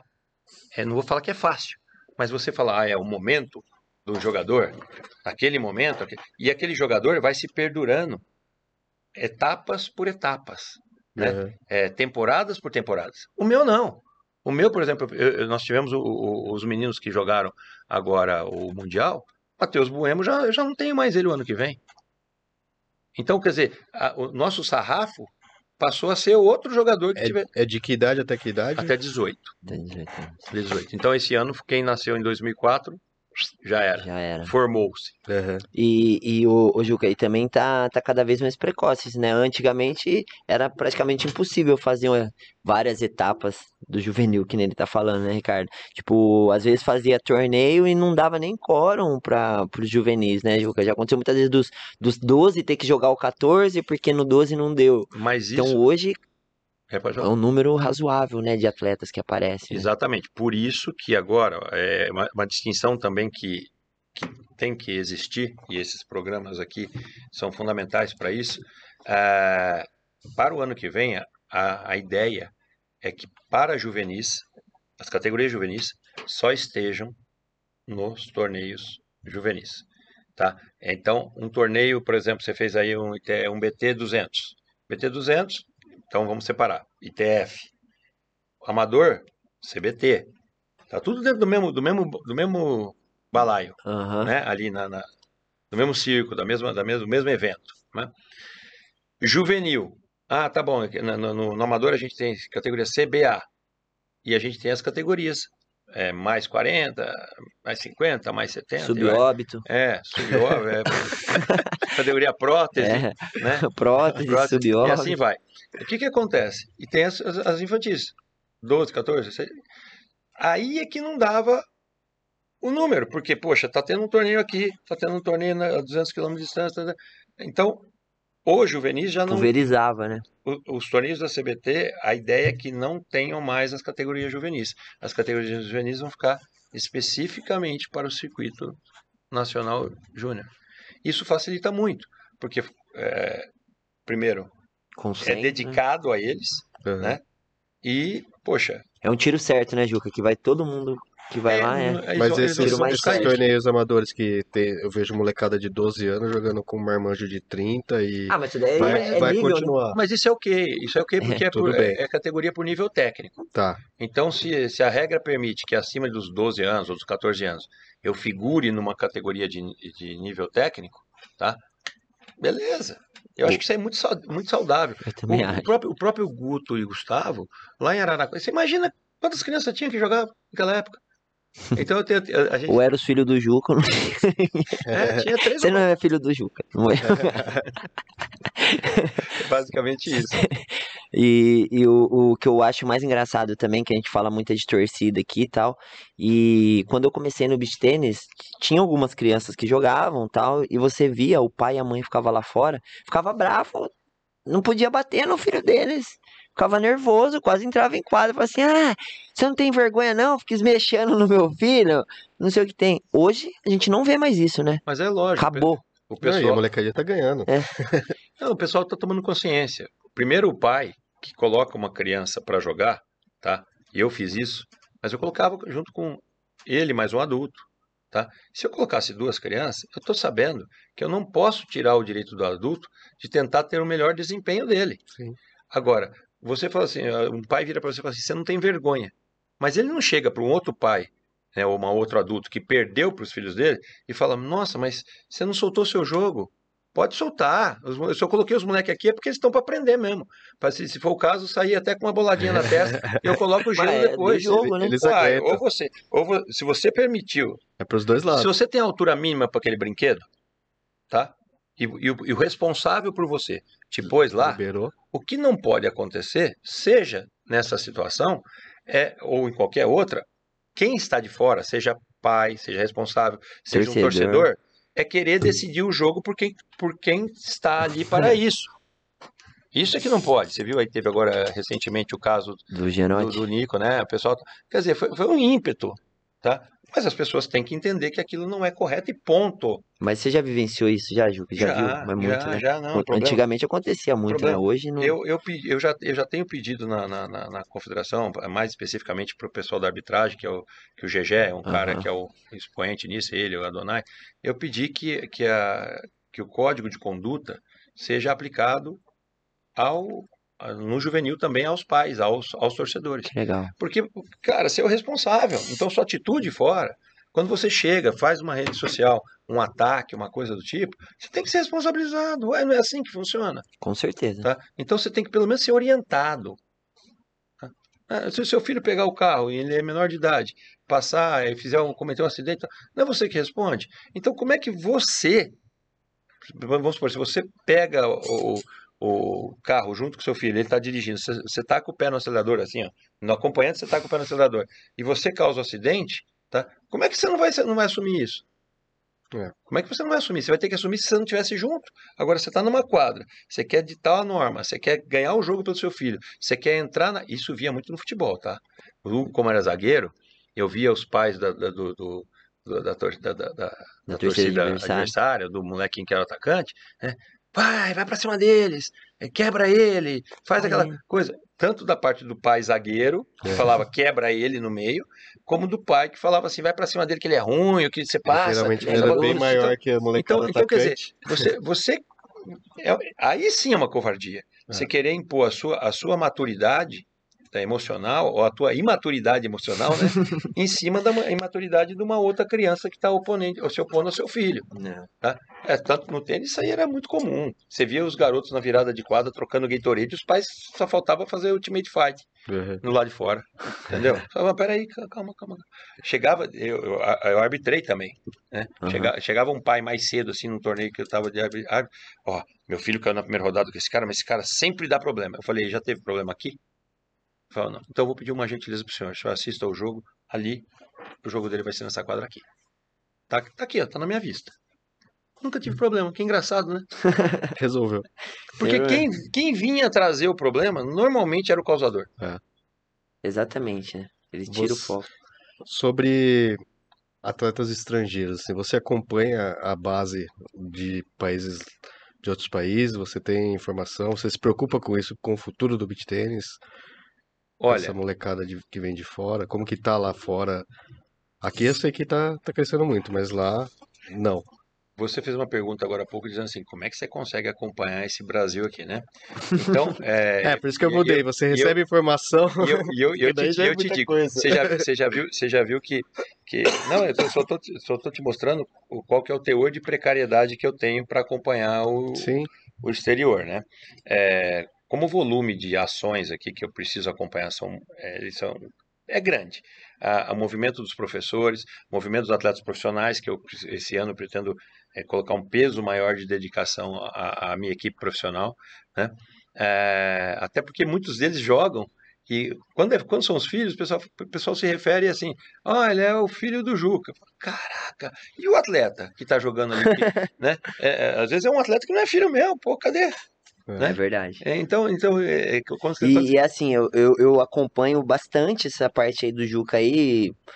Pelos bastidores eu vejo bastante coisa. E acaba jogo, cara. Esse cara aí liga pro atleta, fica quase duas horas. Não é o filho dele que tá lá no telefone. às eu já vi não. quase duas horas o Juca fica, ó, cara, o que, que você achou disso? Ó, o jogo aconteceu isso e tal, tal, tal. Existe isso também, né, Juca? O pós-jogos também. O pós-jogo, você tem que entender que para alguns atletas pode ser meia hora depois, para outros tem que ser três meses. E eu já vi depois. já Porque nego tem cara que 11 sai horas da noite, fogo. a gente lá depois do jogo lá na resenha, o nego com a gente jantando e o Juca lá no telefone. Aí vai lá, reunião, cara, não tem jeito, tem que falar. É, É é, agora. é, tal negócio, é o momento, né? Não pode deixar esfriar, né? É. Alguns, né? Às vezes você tem que deixar esfriar. Alguns tem que É, deixar. é esse, esse, eu falo no curso para vocês. Professor, treinador, é filtro e dose. E o que o Ricardo eu acho que também nessa parte de estrangeiro que ele fala é um pouco da, da metodologia das escolas, né, Ricardo? Que tá vindo agora Então, com força também. É, Mas me assim- preocupa mais lá na frente o esporte, né? Se vai, porque vai inflar aqui no Brasil, Ah, beleza, mas mas, e, isso aí Eu- e a não, juventude é de lá? necessário, é necessário que, que infle em outros lugares também. É, então, assim, só para responder a sua pergunta, a- meu acompanhamento dos atletas juvenis do exterior, ele é precário, porém não quer dizer que ele seja inexistente. Então, é, quais são as, a- as balizas para isso? Primeiro, a Itália, que é onde produz maior número de jovens, é, assim, depois do. Brasil, né? maior, maior número de jovens é, praticando, e quando esses, esses caras entram no circuito profissional, fica mais fácil da gente ver a evolução deles, porque a gente está acompanhando o circuito profissional com os nossos jovens, com os nossos atletas. Então aí eu consigo identificar os jovens que, quando eles estão entrando no nível ITF, que por sinal é o nível que baliza o nosso ponteiro do, do Juvenil Brasil. Então, é, a tua preocupação, ela procede, e ela é fundamental para que o esporte seja, seja realmente muito bom. Né? É, eu vejo o crescimento é, infanto-juvenil, nós, nós temos o Pan-Americano agora, então foi em Rosário, eu acho isso aí uma, uma, uma tacada muito boa, porque eu, a Arge- a Argentina ainda não estava é, preparada Uhum. para o, o patamar que o Brasil se preparou, tá? Porque a gente du- durante o, o Pan-Americano do ano passado, ele foi, ele saiu a forceps, né? O juvenil, juvenil. E nós tentamos não deixar ele morrer justamente por causa dessa causa, a causa juvenil, né? Porque se, se ele morre, seriam dois anos de paralisação de algo que tinha começado em 2017, salvo engano. Então, a chance dele não se resgatar ou demorar muito para resgatar seria grande. Dessa forma, na, na, na, na questão de Pan-Americano, nós tivemos uma presença interessante de Porto Rico, tá? que, assim, apesar de poucos jogadores, mostrou que, que tem uma chama legal, uhum. né? uma semente boa ali. É, a Venezuela, que já era tradicional, né?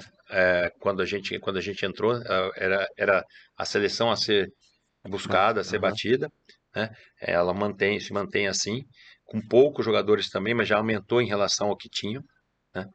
É, gostei de ver pontualmente alguma coisa dos chilenos, principalmente na categoria sub-16. Né? Então, está precisando do, da, da galerinha mais, mais nova. É, a Argentina não vai deixar barato, porque agora eles tendo recebido lá, tendo visto a, a, delegação, principalmente a delegação brasileira, que né, tem essa... Essa né, rincha, né? É, tem esse Romeu e Julieta aí, né, com os brasileiros, mas... Eu vai... acho que quando isso aqui for pro ar, eles já vão ter ganhado a Copa já. É, vão estar tranquilos, né? é. né? Mas enfim, é, então nesse, nesse cenário sim. No cenário europeu, é, no Mundial a gente consegue ver a evolução, de Mundial em Mundial, a gente consegue ver a evolução. Eu vi com bastante, assim, gostei bastante da seleção francesa, foi uma seleção que é duríssima, mas que a gente conseguiu superar por duas vezes, né? É, uma na, no grupo e outra na, na, disputa do quinto lugar, amargo quinto lugar, mas enfim, é, foi, foi, foi, o que conseguimos fazer para o momento. É, a italiana, ela tem uma tradição, o nível nosso nível já alcança a seleção italiana, porém a gente não tem peças de reposição é, tão, tão rápidas. Só que agora é, tem um fenômeno interessante.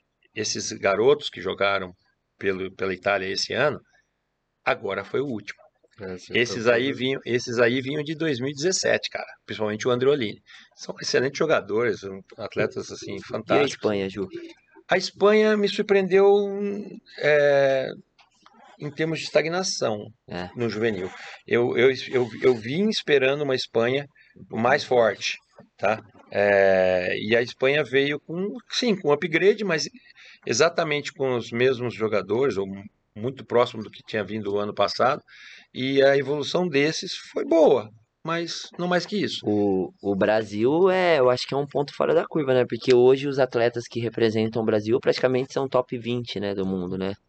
O... É, não, o, o, pessoal, pessoal, que está no top 20 já, já, já, já saiu já do vai sair né? agora. Não, Sa saiu, saiu. Saiu o ano passado. Saiu ano passado. É, ano passado. Então, esse, esse, que é o, esse que é o ponto de virada que o pessoal Nossa. às vezes não entende, tá? O ano passado, nós jogamos com Didio Mola e com Siglio. E eu ainda tinha o Guto não convocado. O pai dele não me xingou muito, não. o atleta talvez tenha ficado um pouco frustrado. Tá? E eu sabia, como treinador e pai, que ele estava a ponto de dar um salto no ranking. Mas os resultados dele naquela hora não, não, eram... não, não, não eram os resultados que justificariam a, a convocação. E eu tinha um, um Pedro consigo, Imagina, que é um cara. Véio, que barra.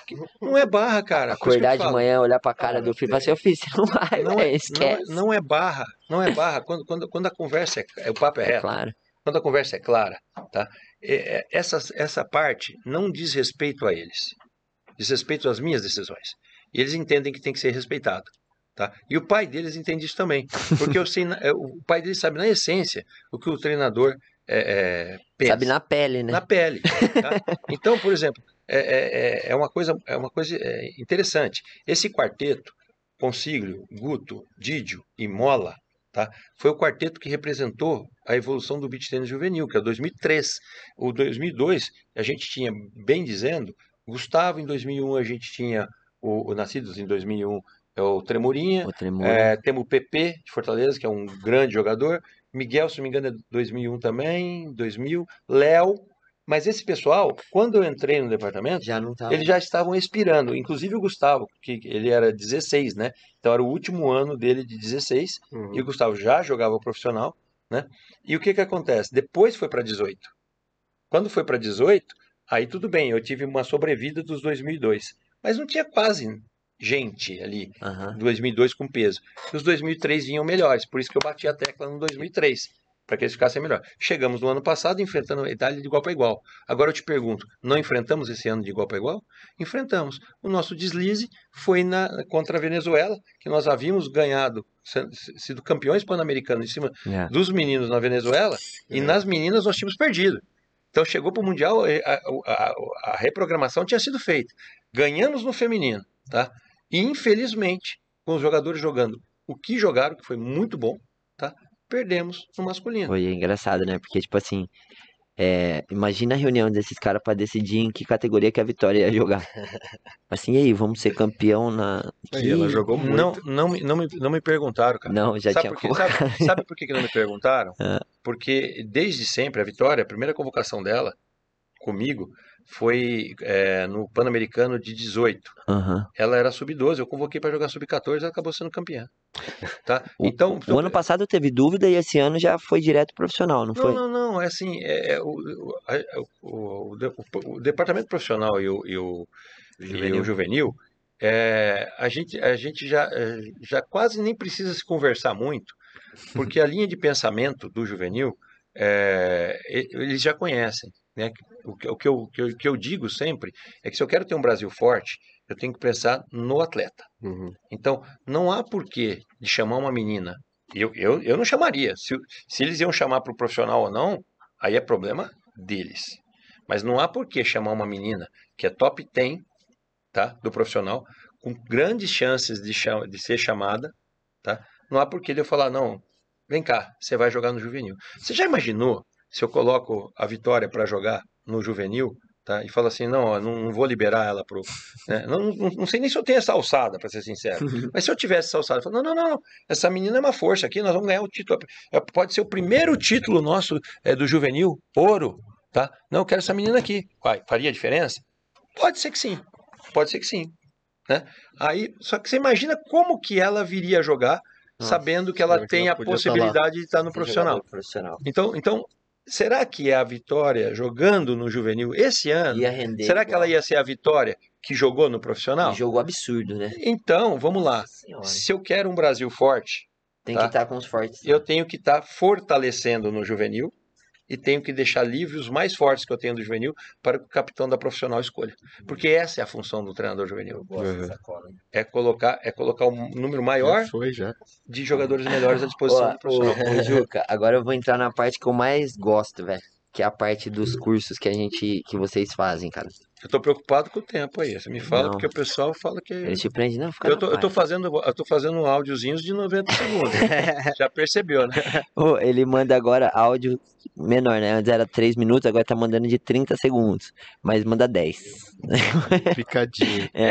E eu já fiz, eu fiz uma com o Gustavo que eu mandei bem. É. Eu falei pra ele assim, bem rápido. Né?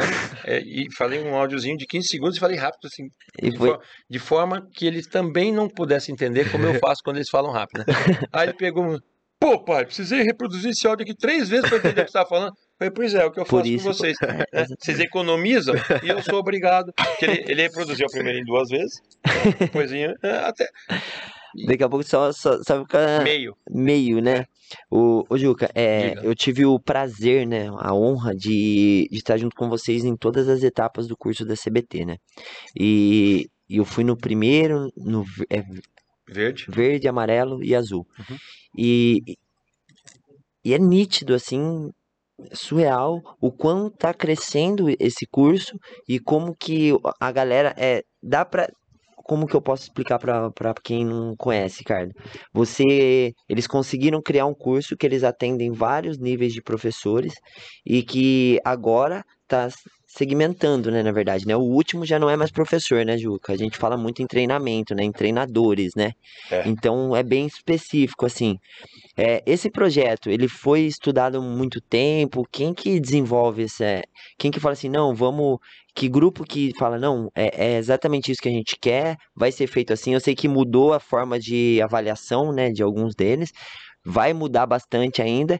E também o que eu queria saber era duas coisas, tá? Agora, quem que define essas coisas, o que vai ser dado nesses cursos e, e se existe mais cursos para frente agora, que eu já conversei com os meninos, eu sei que tem alguns projetos novos e como que você acha que vai ser esse novo projeto? Olha só, é, quem define isso treinamentos BT. Sérgio Gato, NARC, Guilherme Prata e eu. Então, assim, qual é a diretriz que vai ser tomada, qual que é a revisão que vai ter que, de rota que vai ser feita. Por isso que eu falei que a gente procura fazer uma, um conteúdo plural, ou seja, respeitando as, as ideias, desde que as ideias tenham uma coerência. Uhum. Né? E essa coerência metodológica vai ser, está sendo totalmente assim, é, olhando o caráter pedagógico, didático, está sendo totalmente é, aprimorado pela expertise da, da Gisele, que é professora universitária e que é pedagoga. Uhum. Então, a gente está trazendo para esse gru, grupo plural cada vez mais profissionais que tenham a contribuir principalmente com as carências que nós temos. Né? Então, é, o, a, a, história de Guilherme Prata, a história de Narc, a história de Juca, elas são diferentes. Só que nós temos um grande denominador comum. A gente quer criar para o beach tênis uma, uma, uma, uma linha de raciocínio tá? que tenha coerência e que tenha que possa ser cada vez mais eficiente, tanto para você transmitir como para você captar e reproduzir em quadra. Tá? Então, é, tudo isso banhado pela expertise do Sérgio, que é um cara que, é, assim, em termos de planejamento, em termos de estruturação, é, é fantástico. É, o cara ele, dá a vida para fazer ele, o negócio não, acontecer, ele, né? Eu ele, vejo é, lá, é, não, é surreal. ele o GG. É- ele, ele- então, é, e, e- e essas pessoas muitas vezes nem aparecem. O Sérgio, por exemplo, dificilmente você vai conseguir colocar ele num- Ah, mas eu vou. É. Mas eu vou. numa situação dessa. Ele já Porque- sabe já disso. É, Já, já sabe. porque, porque assim, ele, ele, ele faz o trabalho dele e é muito focado nisso. E, e exigente também com a gente, porque nós, como professores, a gente tem, tem também as limitações de ordem administrativa, de ordem né, de gestão, né, tudo, tudo isso. Então, é, o curso foi, foi elaborado, foi pensado para que o curso verde, chamado de básico, fosse um curso que absorvesse todo esse espectro né, de professores, ou seja, gente que não sabe nada de nada, que tá de- caiu de paraquedas ali, né? Pô, o cara não tem educação é física, legal, o velho, cara aí. nunca jogou nada, o cara, né, pô, tá bom. Mas também a gente tinha que fazer com que os que os que já têm alguma noção, seja da educação física, que é a parte de é, é o cara que tem que tem é, uma programação é, já feita para professor, uma expertise de uma programação de aula, planejamento, uma progressão didática, né? É, esses, esses conceitos que são muito importantes, eles se encontrassem com os conceitos que vêm da quadra para o academicismo. Ou seja, eu tenho, eu jogo isso aqui, ah, isso aqui eu faço porque é bom. Isso aqui eu faço porque eu vi fulano fazer. Isso aqui eu faço porque é, eu assisti nove- é, 80% dos vídeos e os caras reproduzem isso. Então a gente está a gente tá falando do senso comum, do senso comum. Não, só jogar bolinha que tá. vamos lá, vamos lá. Se a gente pegasse hoje o tênis e assistisse vídeos do Nadal, tá? Sacando, a gente ia achar que além da, da mecânica de saque, a gente teria que fazer todo o ritual que ele faz. É. Concorda? Sim. Se a gente analisar isso e não colocar no esporte para ver que aquilo lá pode ser uma âncora mental ou pode ser um tique nervoso, tá? É, se a gente não tiver alguém para analisar isso, a gente vai achar que aquilo é o que é- tem que ser reproduzido. Né? E esse foi o primeiro grande problema do beach tênis. Como ele aceita todo, todas as vertentes, teve gente dando aula de tênis na quadra de areia, teve gente dando aula de vôlei na quadra de areia. teve- e- e é é como se eu pegasse e falasse assim, não, eu estou especializado em dar aula de, de tênis, de beach tênis, então agora eu vou dar aula de golfe, com o que eu sei do beach tênis. É diferente, cara. É, É outro esporte. Você você tem areia, você tem um saque só, você tem uma que, que muda tudo, tá? E o amarelo, ele já ele já é o curso avançado, mas ele vinha, né, no primeiro momento, ele para você, pra você ter uma ideia como é que a gente Vai procura, procura fazer essa metamorfose, essa evolução proporcional ao que, ao que o esporte acontece. Ele vinha como com, com entendimento de curso avançado para professores, onde o professor verde tinha que se mostrar melhor no amarelo. O, o tipo de aula, papapá, papapá, lançamento de bola, Era mais técnico. né? é, mais, mais, mais o cenário aula. Uhum. E o azul, desde o começo, é para treinadores de alto rendimento. Então, a primeira coisa que você tem que sair do azul sabendo é que a gente considera que não basta você existir. Tem que ter uma equipe multidisciplinar integrada. Uhum. Se você quer falar realmente do esporte profissional. tá? Hoje, o amarelo, ele está com o viés de cima para baixo. Né? Então, ele, ele, ele já é um curso para é, treinadores, não necessariamente de alto rendimento. Sim. Ele sempre foi, mas ele exigia que o cara fosse um professor melhor. Agora não. Agora ele está exigindo que o professor já tenha o viés de treinador. Então mudou um pouquinho o norte. Uhum. Por que, que mudou esse norte? Porque desde o começo, na Copa das Federações, a gente sabe que é, com o passar do, do tempo vai ser necessário que o cara esteja qualificado no curso amarelo. Esse enquanto, ano precisa foi de um, verde, né? foi verde, é, Pode foi ir, verde, é, né? foi verde. Ainda tem toda Como que é legalmente isso? Um professor de beach tênis não precisa ser formado de educação física? Como que tá isso? Olha só, a gente capacita. O nosso, nosso objetivo é que a pessoa tenha melhores condições de operar uma máquina, a máquina do ensino. Tá. Mas a gente não é, dá o título. Título. Apesar do pinzinho vir, vir escrito professor tal, é porque isso aqui, é, genericamente, é assim que todos os que entrarem para ensinar vão ser tratados. Tá? Então, a gente tem que entender que ser professor, né, há se passar por uma escola de educação física. Então a gente estimula isso, a gente mostra a necessidade. Como que a gente mostra a necessidade? De uma forma é, induzindo. Induzindo. Quando você pega um cara que formou em educação física e não sabe nem pegar na raquete, mas na hora de apresentar uma aula no verde, a aula dele é infinitamente mais produtiva e organizada do que um cara que joga pra caramba, às vezes até um jogador profissional, tá? E aí a aula, e a a aula, didática também, talvez. a, né? a didática, tudo bem, as, as progressões na aula, o entendimento, a dinâmica de grupo, o cara é capaz de. O Onde que ele pipoca? quê, né? Onde ele pipoca? Na técnica. Onde ele pipoca? Na hora de demonstrar técnica, na hora de soltar a bola. Então, aquele cara ali, ele entende que, pô, eu preciso, eu quero fazer isso. Tem estrutura a aula. Então, eu cara. vou ter que fazer aula de beach tênis, mesmo que não seja um professor. Aham. Eu, eu professor, eu vou ter que aprender com um cara que Aprender pelo menos o Pra- básico. para saber, pra- não, para saber reproduzir o movimento, para entender o jogo, para entender o gesto, né? E o jogador que dá aula, ele vai olhar e falar assim: "Caraca, eu só sei sentar em cima do carrinho e soltar a bola e fazer o- fazer o carrossel. Eu não sei fazer nada a mais que isso." É. Aí o cara sai suado, nossa cultura tá suficiente, porque você vai suar, vai sair suado da quadra, o Ludiero, que é um um PhD em biomecânica, ele fala assim que o- o- a nossa cultura gosta de aula sauna. né? Então você saiu suado, com a língua para fora, você fala, nossa, que treinão que eu fiz. tá? Então, na hora, na hora que essas duas frentes se encontram num curso verde, Dá um pau. é, não, na verdade acaba não dando. Por quê? Porque quem está conduzindo esse curso fala que nós não temos ab- é, não, não, ver- sim, sim. verdades absolutas e mostra a importância de cada setor. E a importância, se você quer ser um professor realmente capacitado, se você quer ser capacitado, a importância é você fazer não só os nossos cursos, tem cursos excelentes de ordem, Sim. de ordem privada aí, entendeu? É, Cara, conhecimento, conhecimento não pesa, não pesa, tá? E segundo o, o- O que o Juca fala de vários grupos assim, Juca, eu vivenciei no curso da CBT nos dois módulos, dois, dois módulos, muito que foi muito isso que você falou. No módulo verde, eu fiz em São Paulo com o NARC e no final a dinâmica, tá? Não é uma avaliação, não tem reprova, tá? Mas é uma dinâmica que eles fazem para fechar o curso verde que faziam, não sei se ainda é a mesma fazendo fecha um grupo com cinco professores, Ricardo, e você tem que montar, cada um do grupo tem que montar uma parte da aula.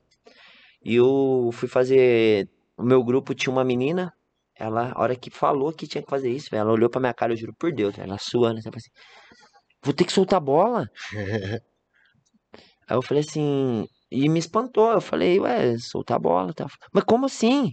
Falei, soltar a bola, você vai ter que montar, tal. Ela, mas eu não solto bola com a raquete, só com a mão. Eu falei, então você vai montar uma aula e vai soltar a bola com a mão. Mas eles querem com a raquete. Falei, então vem aqui, então vamos sentar ali e tal. Eu fui, ajudei ela e ela me encontra nos torneios hoje, me cumprimenta, super grata por esse momento. E no amarelo, também, acho que mais de 50 pessoas fazendo um curso em Alphaville. Uma jogadora que estava lá fez e não foi aprovada. Então, é exatamente o que o Juca falou. Não é porque você é um, um, um, um professor não tão renomado ou porque você é um atleta profissional que você vai ser aprovado, né, Juca? Tem que absorver o conhecimento de verdade, senão não passa, esquece. A avaliação do verde, ela funciona mais como um feedback para nós mesmos, para ver o quanto a gente está conseguindo transmitir uma consciência, Uhum. Tá. do que propriamente é, o se, vê, se vê no direito de aprovar ou reprovar alguém. Que isso é um, é um, é um caso, né, assim, é, uma, é, uma, é um momento muito delicado. Você fala assim, ah, isso aqui está certo isso aqui está errado. Né? Então, assim, é, vamos lá. Quando, quando, você tá, quando você chega no amarelo, que tem então a reprovação, por que, que a gente trabalhou com, com um sistema que é totalmente, agora que a gente trouxe, que é um sistema que a gente tenta entregar para o aluno a visão do treinador. Então, a avaliação hoje, a avaliação prática, se faz via vídeo. Então, a gente tem momentos do jogo e questões para que os caras respondam né, o que, que é que está acontecendo ali, né, dentro daquilo que foi ensinado, foi dado, falado, ali no- porque isso aí é, é, é, é- é a forma mais próxima, é o simulado mais próximo que a gente consegue estabelecer daquele momento que nós, capitães, estamos na, na, na quadra. Claro que eh, tem N vantagens para quem está num vídeo. Uhum. Primeiro, que você vai assistir o vídeo duas vezes. Segundo, que você vai ter uma questão. Terceiro, que você vai ter opções. Tá? Enquanto, quando você está na quadra, aconteceu, não tem replay. A sua decisão certa ou errada tem que ser tomada, inclusive a decisão de não falar. Pensa o quanto isso é- é difícil para um Juca. Caramba, Pra um Juca maluco. Né? Tá na-. Então, assim, é, a gente está tentando é, realmente preparar, capacitar as pessoas. Isso não quer dizer que nós temos a responsabilidade. Na sexta-feira o cara chegou e na, e na segunda ele é um novo, um novo profissional. Não, ele vai, ele chega com a mochilinha dele, que é a vivência dele, e vai receber é, subsídios, subsídios teóricos, subsídios práticos, e aí com aquela mochilinha dele, dependendo do tamanho da mochila, o cara consegue captar muito mais coisa. No curso verde, quem tem prática de, de- Quadra já. mas na prática, Ricardo, Marquinhos, o que eu digo para você é o seguinte: esse curso está feito de uma, de, uma, de uma entrega tal desse grupo que eu tenho certeza que nós gostaríamos de ter tido isso quando nós, quando nós começamos. Então, é- ele é feito sob esse viés. Sabe? Assim, o que, que de melhor nós podemos entregar para os caras? Não é que seja o melhor que há no mercado, não. Melhor que há no mercado é o que nós buscamos fazer Uhum. mas é o melhor que tem em nós mesmos para aquele momento, é o que a gente, é o máximo que a gente consegue, a gente entrega. Isso é, é uma exigência minha É. com a molecada, né? É, Nunca menos que o máximo. escuto. E assim, Então- a gente sabe que tá pipocando a arena por tudo quanto é canto aí e não tá tendo professor. E aí estão se improvisando professores e tal. Se acontece alguma coisa com um atleta, com um cara que tá começando, sei lá, ele dá um piripaque no cara, de quem que É, é a Ricardo, eu acho que responsabilidade é, disso? é responsabilidade de quem contratou, né? Você É acha? arena, é do, Você sabe que eu tenho uma é visão diferente sobre professor? isso. Olha só como é que eu sou encrespado, né? É, Eu acho que a responsabilidade é de quem não fez o seu check-up e foi lá querer meter a besta. Não tem. A responsabilidade também, né? É, não, assim, porque o que acontece? Vamos lá. A gente tem que ter uma responsabilidade. Mas olha como, como que a gente, na nossa, vamos falar nossa cultura, como que a gente se exime, se furta dessa responsabilidade. Faz pedindo pro cara o quê? Um atestado. Aham. Um atestado que se o Ricardo vier com um atestado do ginecologista, eu não vou nem olhar. Então, mas É a-. Mas- mas não, academias de musculação pedem isso, mas Pede, mas você já, não- você já viu Não, já não, os não, novos? não, não, sei, não serve mas, pra nada. mas vamos lá, Mas mas a arena lá. não pede. Não, não, não, mas vamos Mas não lá. é a responsabilidade da arena. Mas vamos lá. Mas qual é a função daquele atestado? Aquele, aquela função daquele atestado, não sei se posso falar no microfone, Pode falar o que você quiser aí, viu? Se você quiser xingar a mãe de alguém, É aí você tirar- pode xingar. é tirar, o- um- é tirar o nariz da ré, Sim. tá? Então, qual é a minha preocupação com realmente que não aconteça algo? Zero. Minha preocupação é que se acontecer algo, eu não seja responsabilizado. E o que eu acho que mais falta na humanidade é a gente se responsabilizar pela nossa própria existência e pela do outro. Sim. Porque que acontece? Se eu, se eu chego, tá? Aí, aí esse é um dos pontos que eu levo em consideração quando eu falo para os não professores para realmente fazerem uma educação física. Não é tirarem o diploma, é fazerem uma educação física. É- é- Mas o professor de. Eu sou leigo, o professor de educação física, ele tem essa responsabilidade? Ó, a- todo a- profissional, a aula que quan- você tá Por dando? exemplo, se você tá dentro da aula, é, dando aula, você é responsável por aquela pessoa que tá lá dentro. Teoricamente, você tem que ter, um, um- no mínimo, um curso de primeiros socorros. A molecada vem com é, engasgou. Mas o cara que fez você não um sabe curso, fazer uma manobra? Curso básico com você, ele não vai te Não, não falar, vai. "Não, eu fiz um curso de É o que ele falou, fitness." ele não, ele não, Você ele não forma disso. ninguém. O curso do Juca não forma ninguém. Ele Cap- capacita pessoas específica. a ensinar o beach tênis. tá? Tanto que na faculdade não, não existe beach tênis, né? Não, não tem. Tem a modalidade com raquete, mas não existe Algumas beach tênis. faculdades têm modalidade com raquete. É, É, não são todas, não. é, Mas, é. mas é, é- a, a faculdade que eu formei, a única aula sobre tênis que foi dada foi por mim. Porque, eu- não, teve, teve, teve um momento na conclusão do curso que quem já trabalhava Aham. né, apresentou atividades. Foi, é, foi Kung Fu, um amigo meu que até hoje está no mercado e é um excelente profissional. Tá? Eu apresentei tênis e só. É, eu tive o prazer de ter aula com a Tereza, que foi uma tenista brasileira também, que, que aprendi bastante com ela a parte de tênis, assim, mas nunca dei aula de tênis e não, não, não tenho jeito nenhum de montar aula de tênis. Mas via de regra, eu, eu acho sim que mais do que um do que um atestado, seria muito bacana se todos os espaços tivessem. Olha só, é, não, não teve a era do desfibrilador? É, eu ia falar isso agora. Cara, cadê os, os desfibriladores? Cadê quem sabe operar aquilo? É verdade isso. Cadê, a cadê o seu caixinha de primeiros socorros no carro? As E para que mudam. servia? Nem sei usar. Você, você- já- correu, você já correu o risco de tomar multa por falta de caixinha de socorros, lembra? Tinha um band-aid, Era dois obrigatório e um mertiolate. o kit. Era obrigatório comprar o kit. Bordei, metiolate e uma É, é, faixa. Claro, claro, é impo- importantíssimo. Aconteceu um acidente de trânsito onde tem vítima, importantíssimo você saber que tem um band-aid. pra- Agora, saber que você não pode mexer, na, na- né? saber que você tem que Aí o acionar cara um o sangue e 93, desmaia. você entendeu? Então, assim, é, é, eu acho que a gente tem que, a gente tem que rever alguns conceitos. É muito, é um, é um pacto de. Eu Acho que a faculdade importante é mais pro escopo da, da aula. Você vai montar uma aula, você saber o pra quê e o porquê, eu acho que é muito É importante. mais importante pra você não causar a o questão de acidente. lesões, né? questão de lesão. É que eu já recebi mensagens de advogados postando, falando que é, que é proibido, que vai ser multado, que vai fechar a arena. Não, realmente acontece, tipo assim, se o CREF bater em sabe? cima, se o CREF chegar numa arena e tiver alguém dando aula lá sem o CREF, ele vai autuar a academia. Só que hoje não tem esse. Não, não tem ainda isso. E tem os provisionados agora, que a galera pega licença, atleta profissional pega Liminares. licença. Liminares, né? Desculpa. Provisionado é. o Provisionada daquela. É.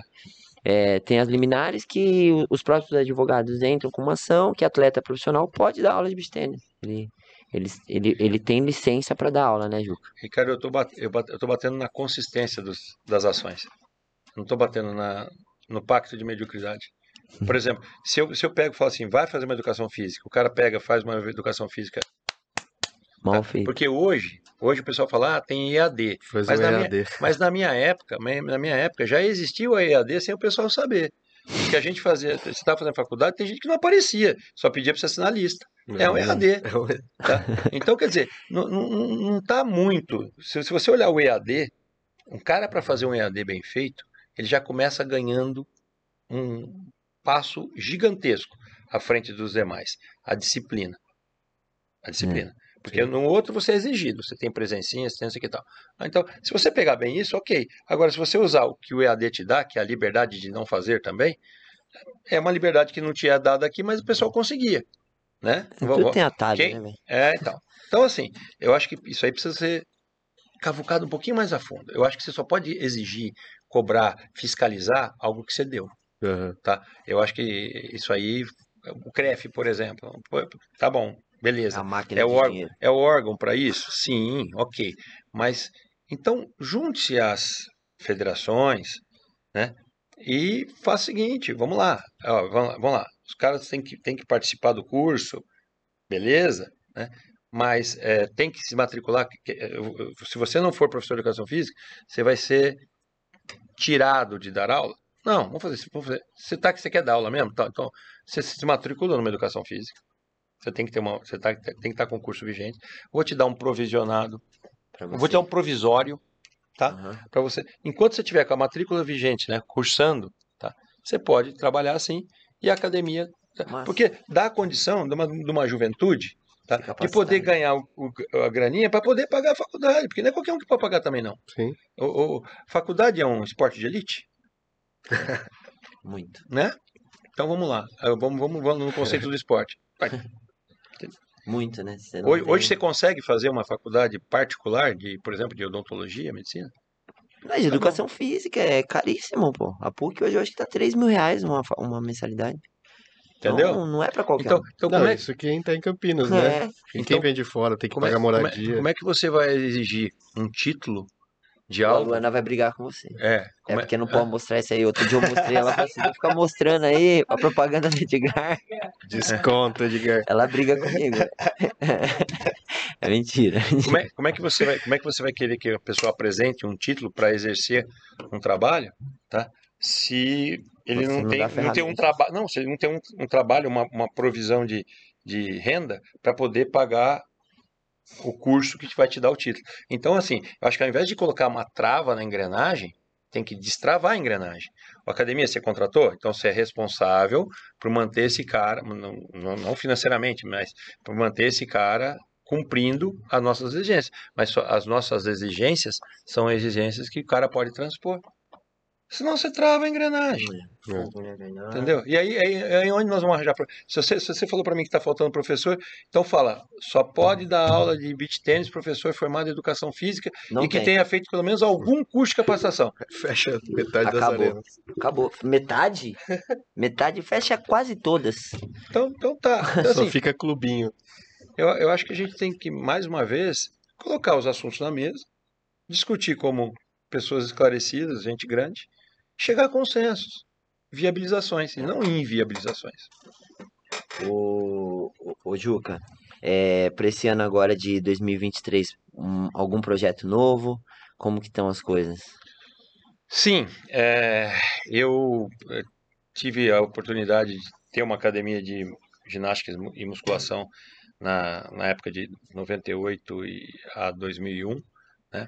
E, e era tinha squash e tinha tênis, né? Isso lá em Araraquara.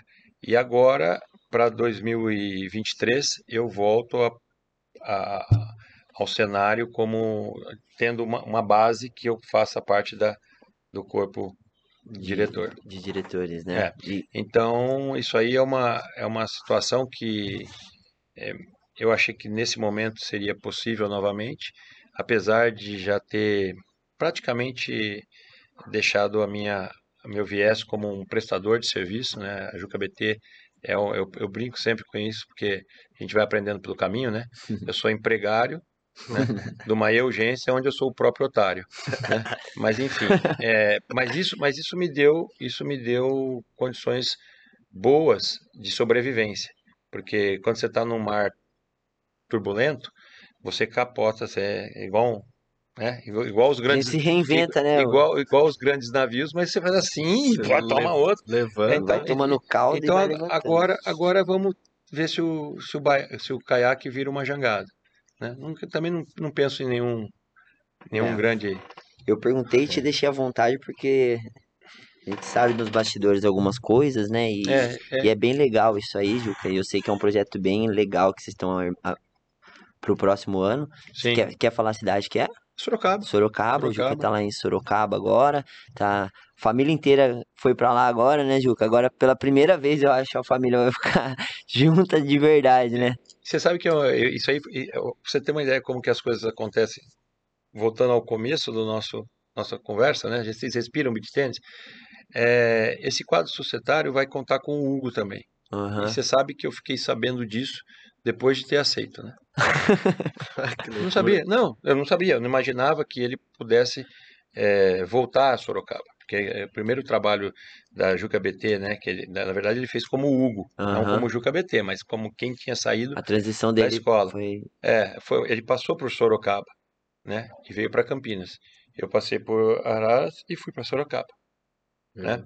Então, é, assim, naturalmente. Então, re- realmente é, é uma satisfação muito grande a gente pensar nessa possibilidade de, apesar dele constar como sócio na Juca BT, né? Seja seu filho. né? É, é, então é, é legal pensar nisso, mas mais do que isso, entender que desse- dentro desse quadro de pessoas que estão se associando, tem pessoas que, apesar do pouco tempo que a gente se conhece, parece que a gente já se conhece há muito vida, tempo.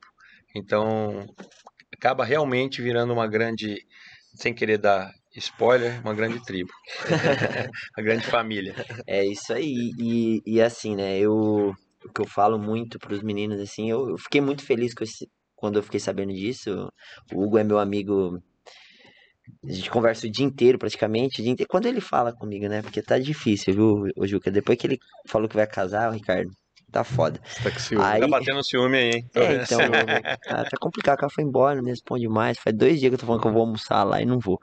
É, e eu fiquei muito feliz. E eu sei que é um projeto que vai transpirar o beach tênis, na verdade, né? Vai, é, aí literalmente vai ser beach tênis na veia o tempo inteiro lá, né?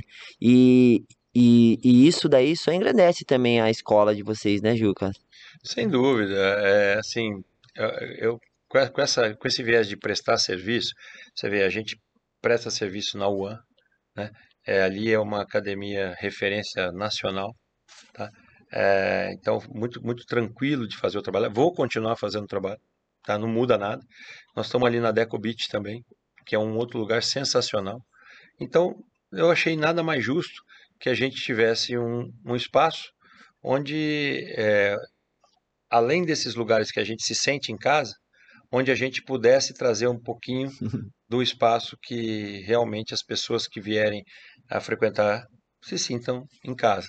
Então vai transpirar beach tennis sim, é, vai transformar esse eixo ah, já forte, né? Esse polo que é chamado Campinas, mas agora eu chamo de eixo é, de Sorocaba Campinas vai, vai contribuir para o fortalecimento disso, até porque é, essa, essa região estão sendo atraídas também outras outras academias que estão estão entrando, fazendo um trabalho muito bem feito. Ali em Tu nós temos boas manifestações. É, tem Porque lá tá bem forte mesmo. sim, ali agora, Salto tem sabe? tem a Diana que, que treina com a gente também, que é uma pessoa fantástica. Então assim, você vê que pessoas que, que que versam em tentar fazer um mercado eh, produtivo, um mercado ético. Então, isso aí é bacana, porque eu não preciso necessariamente ter vínculo financeiro ou de ganhos com você para fazer alguma coisa útil ao mercado. Quando você vai às academias aqui de Campinas eh, e eles entregam um uma experiência bacana, o que, que acontece? O cliente fica no beach tênis. É. Então, a gente fazendo esse, esse mercado crescer, se a gente, se a gente, se a gente souber não, é, não tacar o dedo na massa, né? porque a gente está fazendo um bolo, você tacar o dedo na massa e ficar assim, você não faz o bolo. Agora, se todo mundo vier contribuir um pouquinho mais, nós vamos fazer um bolo que nós vamos precisar, nós vamos precisar convi- convidar muito mais gente para a festa. É verdade. Tá? Por isso que eu disse que a onda ela estava alta, Uhum. ela arrebentou, né? Ela vai voltar, ela vai ser, a crista vai ser menos alta, pelo menos no que eu entendo. Isso é subjetivo, isso é uma impressão muito minha. Não tem nenhum Uhum. é, astrólogo envolvido, não tem nenhum, Número. é, nenhum numerólogo, não tem, não tem nenhuma análise estatística disso. É, realmente o que eu sinto por estar no mercado em todas essas vertentes que vocês viram aí. É, eu sinto que ela vai voltar, esse repuxo, ele vai formar uma nova onda, né? Obviamente. Essa onda vai ser muito menos alta, mas é de bom tamanho e de uma força de, uma força de, de arrebentação ainda maior. Você falou que trabalhou com um paddle lá, lá atrás, Sim. né? E recentemente o Ronaldo Fenômeno, num podcast um pouquinho menor que o nosso, fa- falou que o paddle vai, vai engolir o beach tennis. Ele a- Ele acha, né? Ele, que ele joga paddle. O pessoal tem, o pessoal tem uma, Como que tá a força do paddle? o pessoal tem uma relação de, de eu diria que de, não, de canibalismo, né? Tipo, ah, não sei quem, o futebol vai engolir não sei quem, o tênis engoliu o tênis. Acho que o pessoal Por que tem- não todos crescerem juntos, né? Não, e outra, eu acho que eu acho assim que a gente tem que ter uma o futebol é uma cultura, é uma paixão nacional. Ele não precisa deixar de ser para que outras paixões nacionais aconteçam. Nós tivemos representatividade boa no vôlei, né? É, cara, basquete? Hoje eu dou, dou treino, né, atualmente para Vanira. Aham. Pô, campeã olímpica de, de basquete, cara. É. Né? Da, da geração de hortências. Aqu- Aquilo lá, eu, eu, eu jogava basquete muito assim, socialmente. Aquilo lá nos orgulhava. Então eu não vejo por que, que o paddle não possa crescer, independente do crescimento do beat. Eu acho que, é, um- é- é- aliás, é uma visão até um pouquinho distorcida. Porque o paddle, a- o pe- o pessoal fala a mesma coisa do pickleball.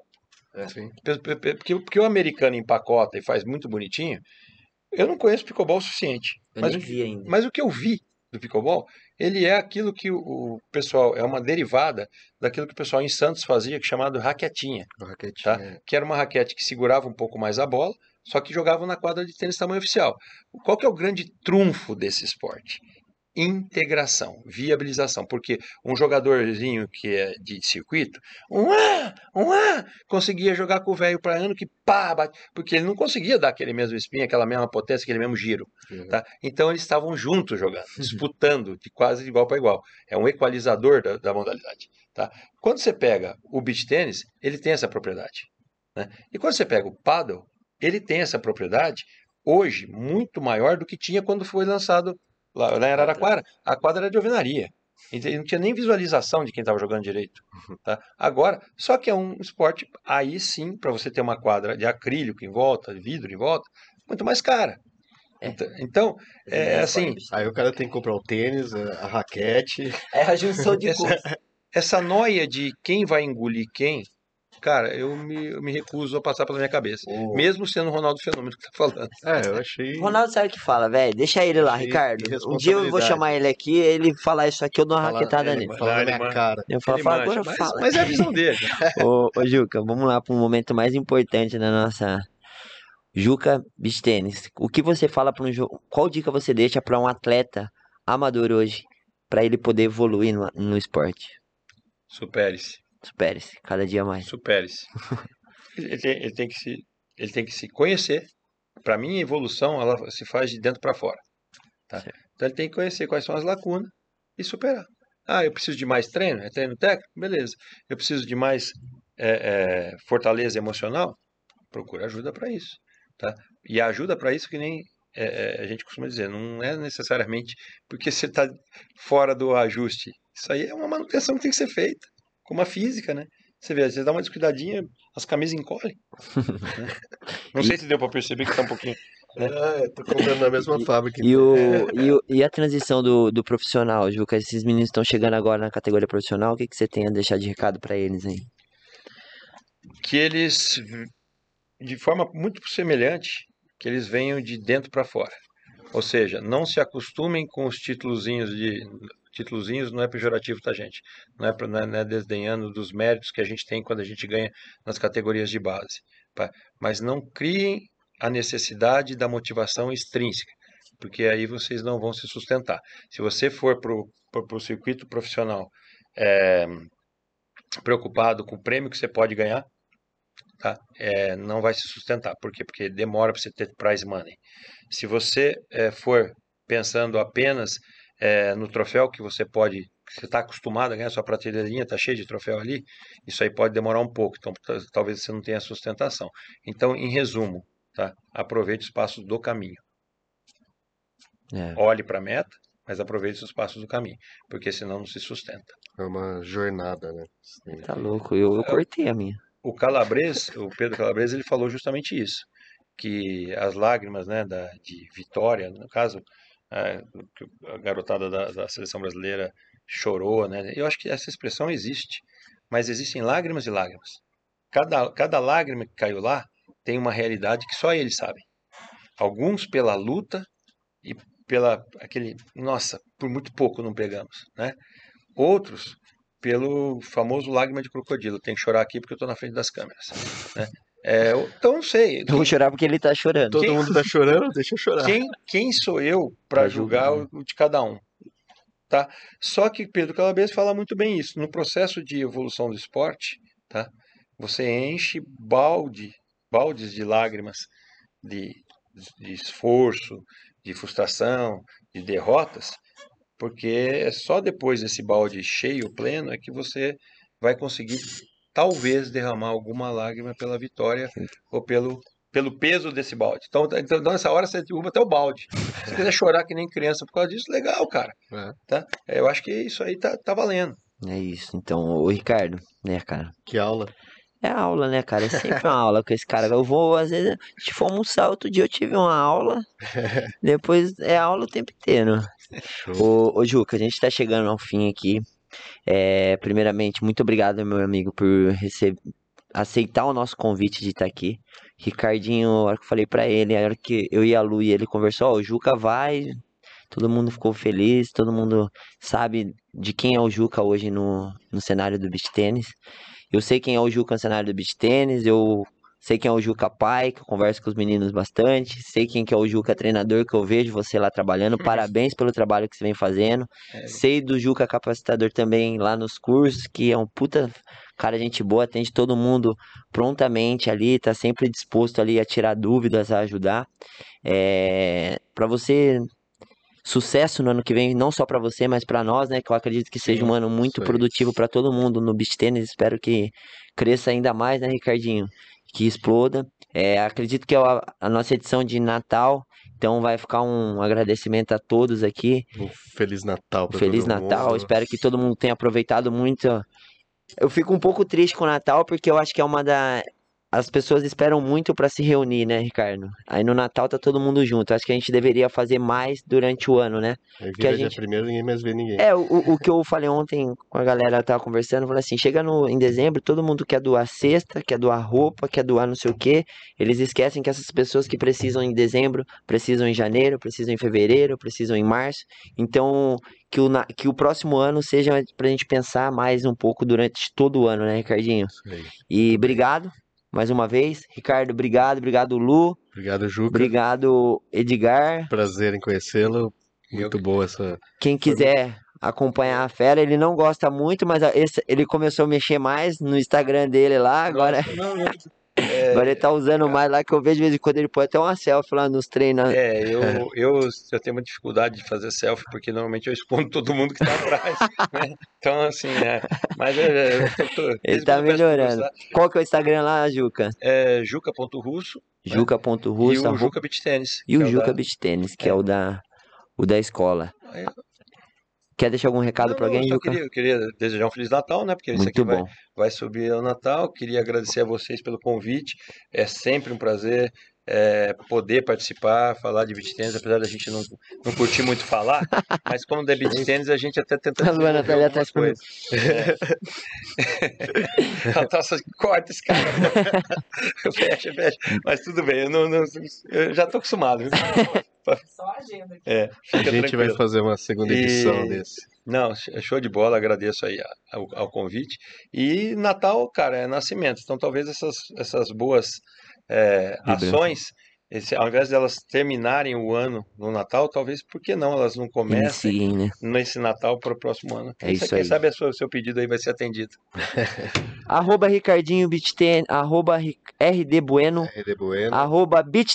Underline Brasil, Beach Tennis Underline Podcast. Você que tá nos acompanhando, arroba Beach Tennis Brasil Underline Podcast. Vai lá no nosso canal do YouTube, se inscreva em nosso canal, ative o sininho, segue, não perca. segue nosso canal, que é muito importante pra E se inscrevam. É, é importantíssimo isso. Agradecer mais uma vez ao pessoal da TOS que esteve com a gente nesses episódios. Ao pessoal da Raja Beach Tênis, Rafael, muito obrigado pela parceria. Arroba Marquinhos Underline Beach Tênis. Estamos entregando o nono episódio. E Eu que episódio? Eu nunca duvidei, certo? Muito obrigado a todos. Quem diria? Fiquem com Deus, um Feliz Natal. E- Obrigado, e vai Ju. ter o de ano novo ainda, hein. Ricardo? Vamos. E é isso daí. E o Ricardo vai encher o rabo de peru hoje. e bora lá. obrigado! Tava fechando com chave de ouro. Longa-metragem.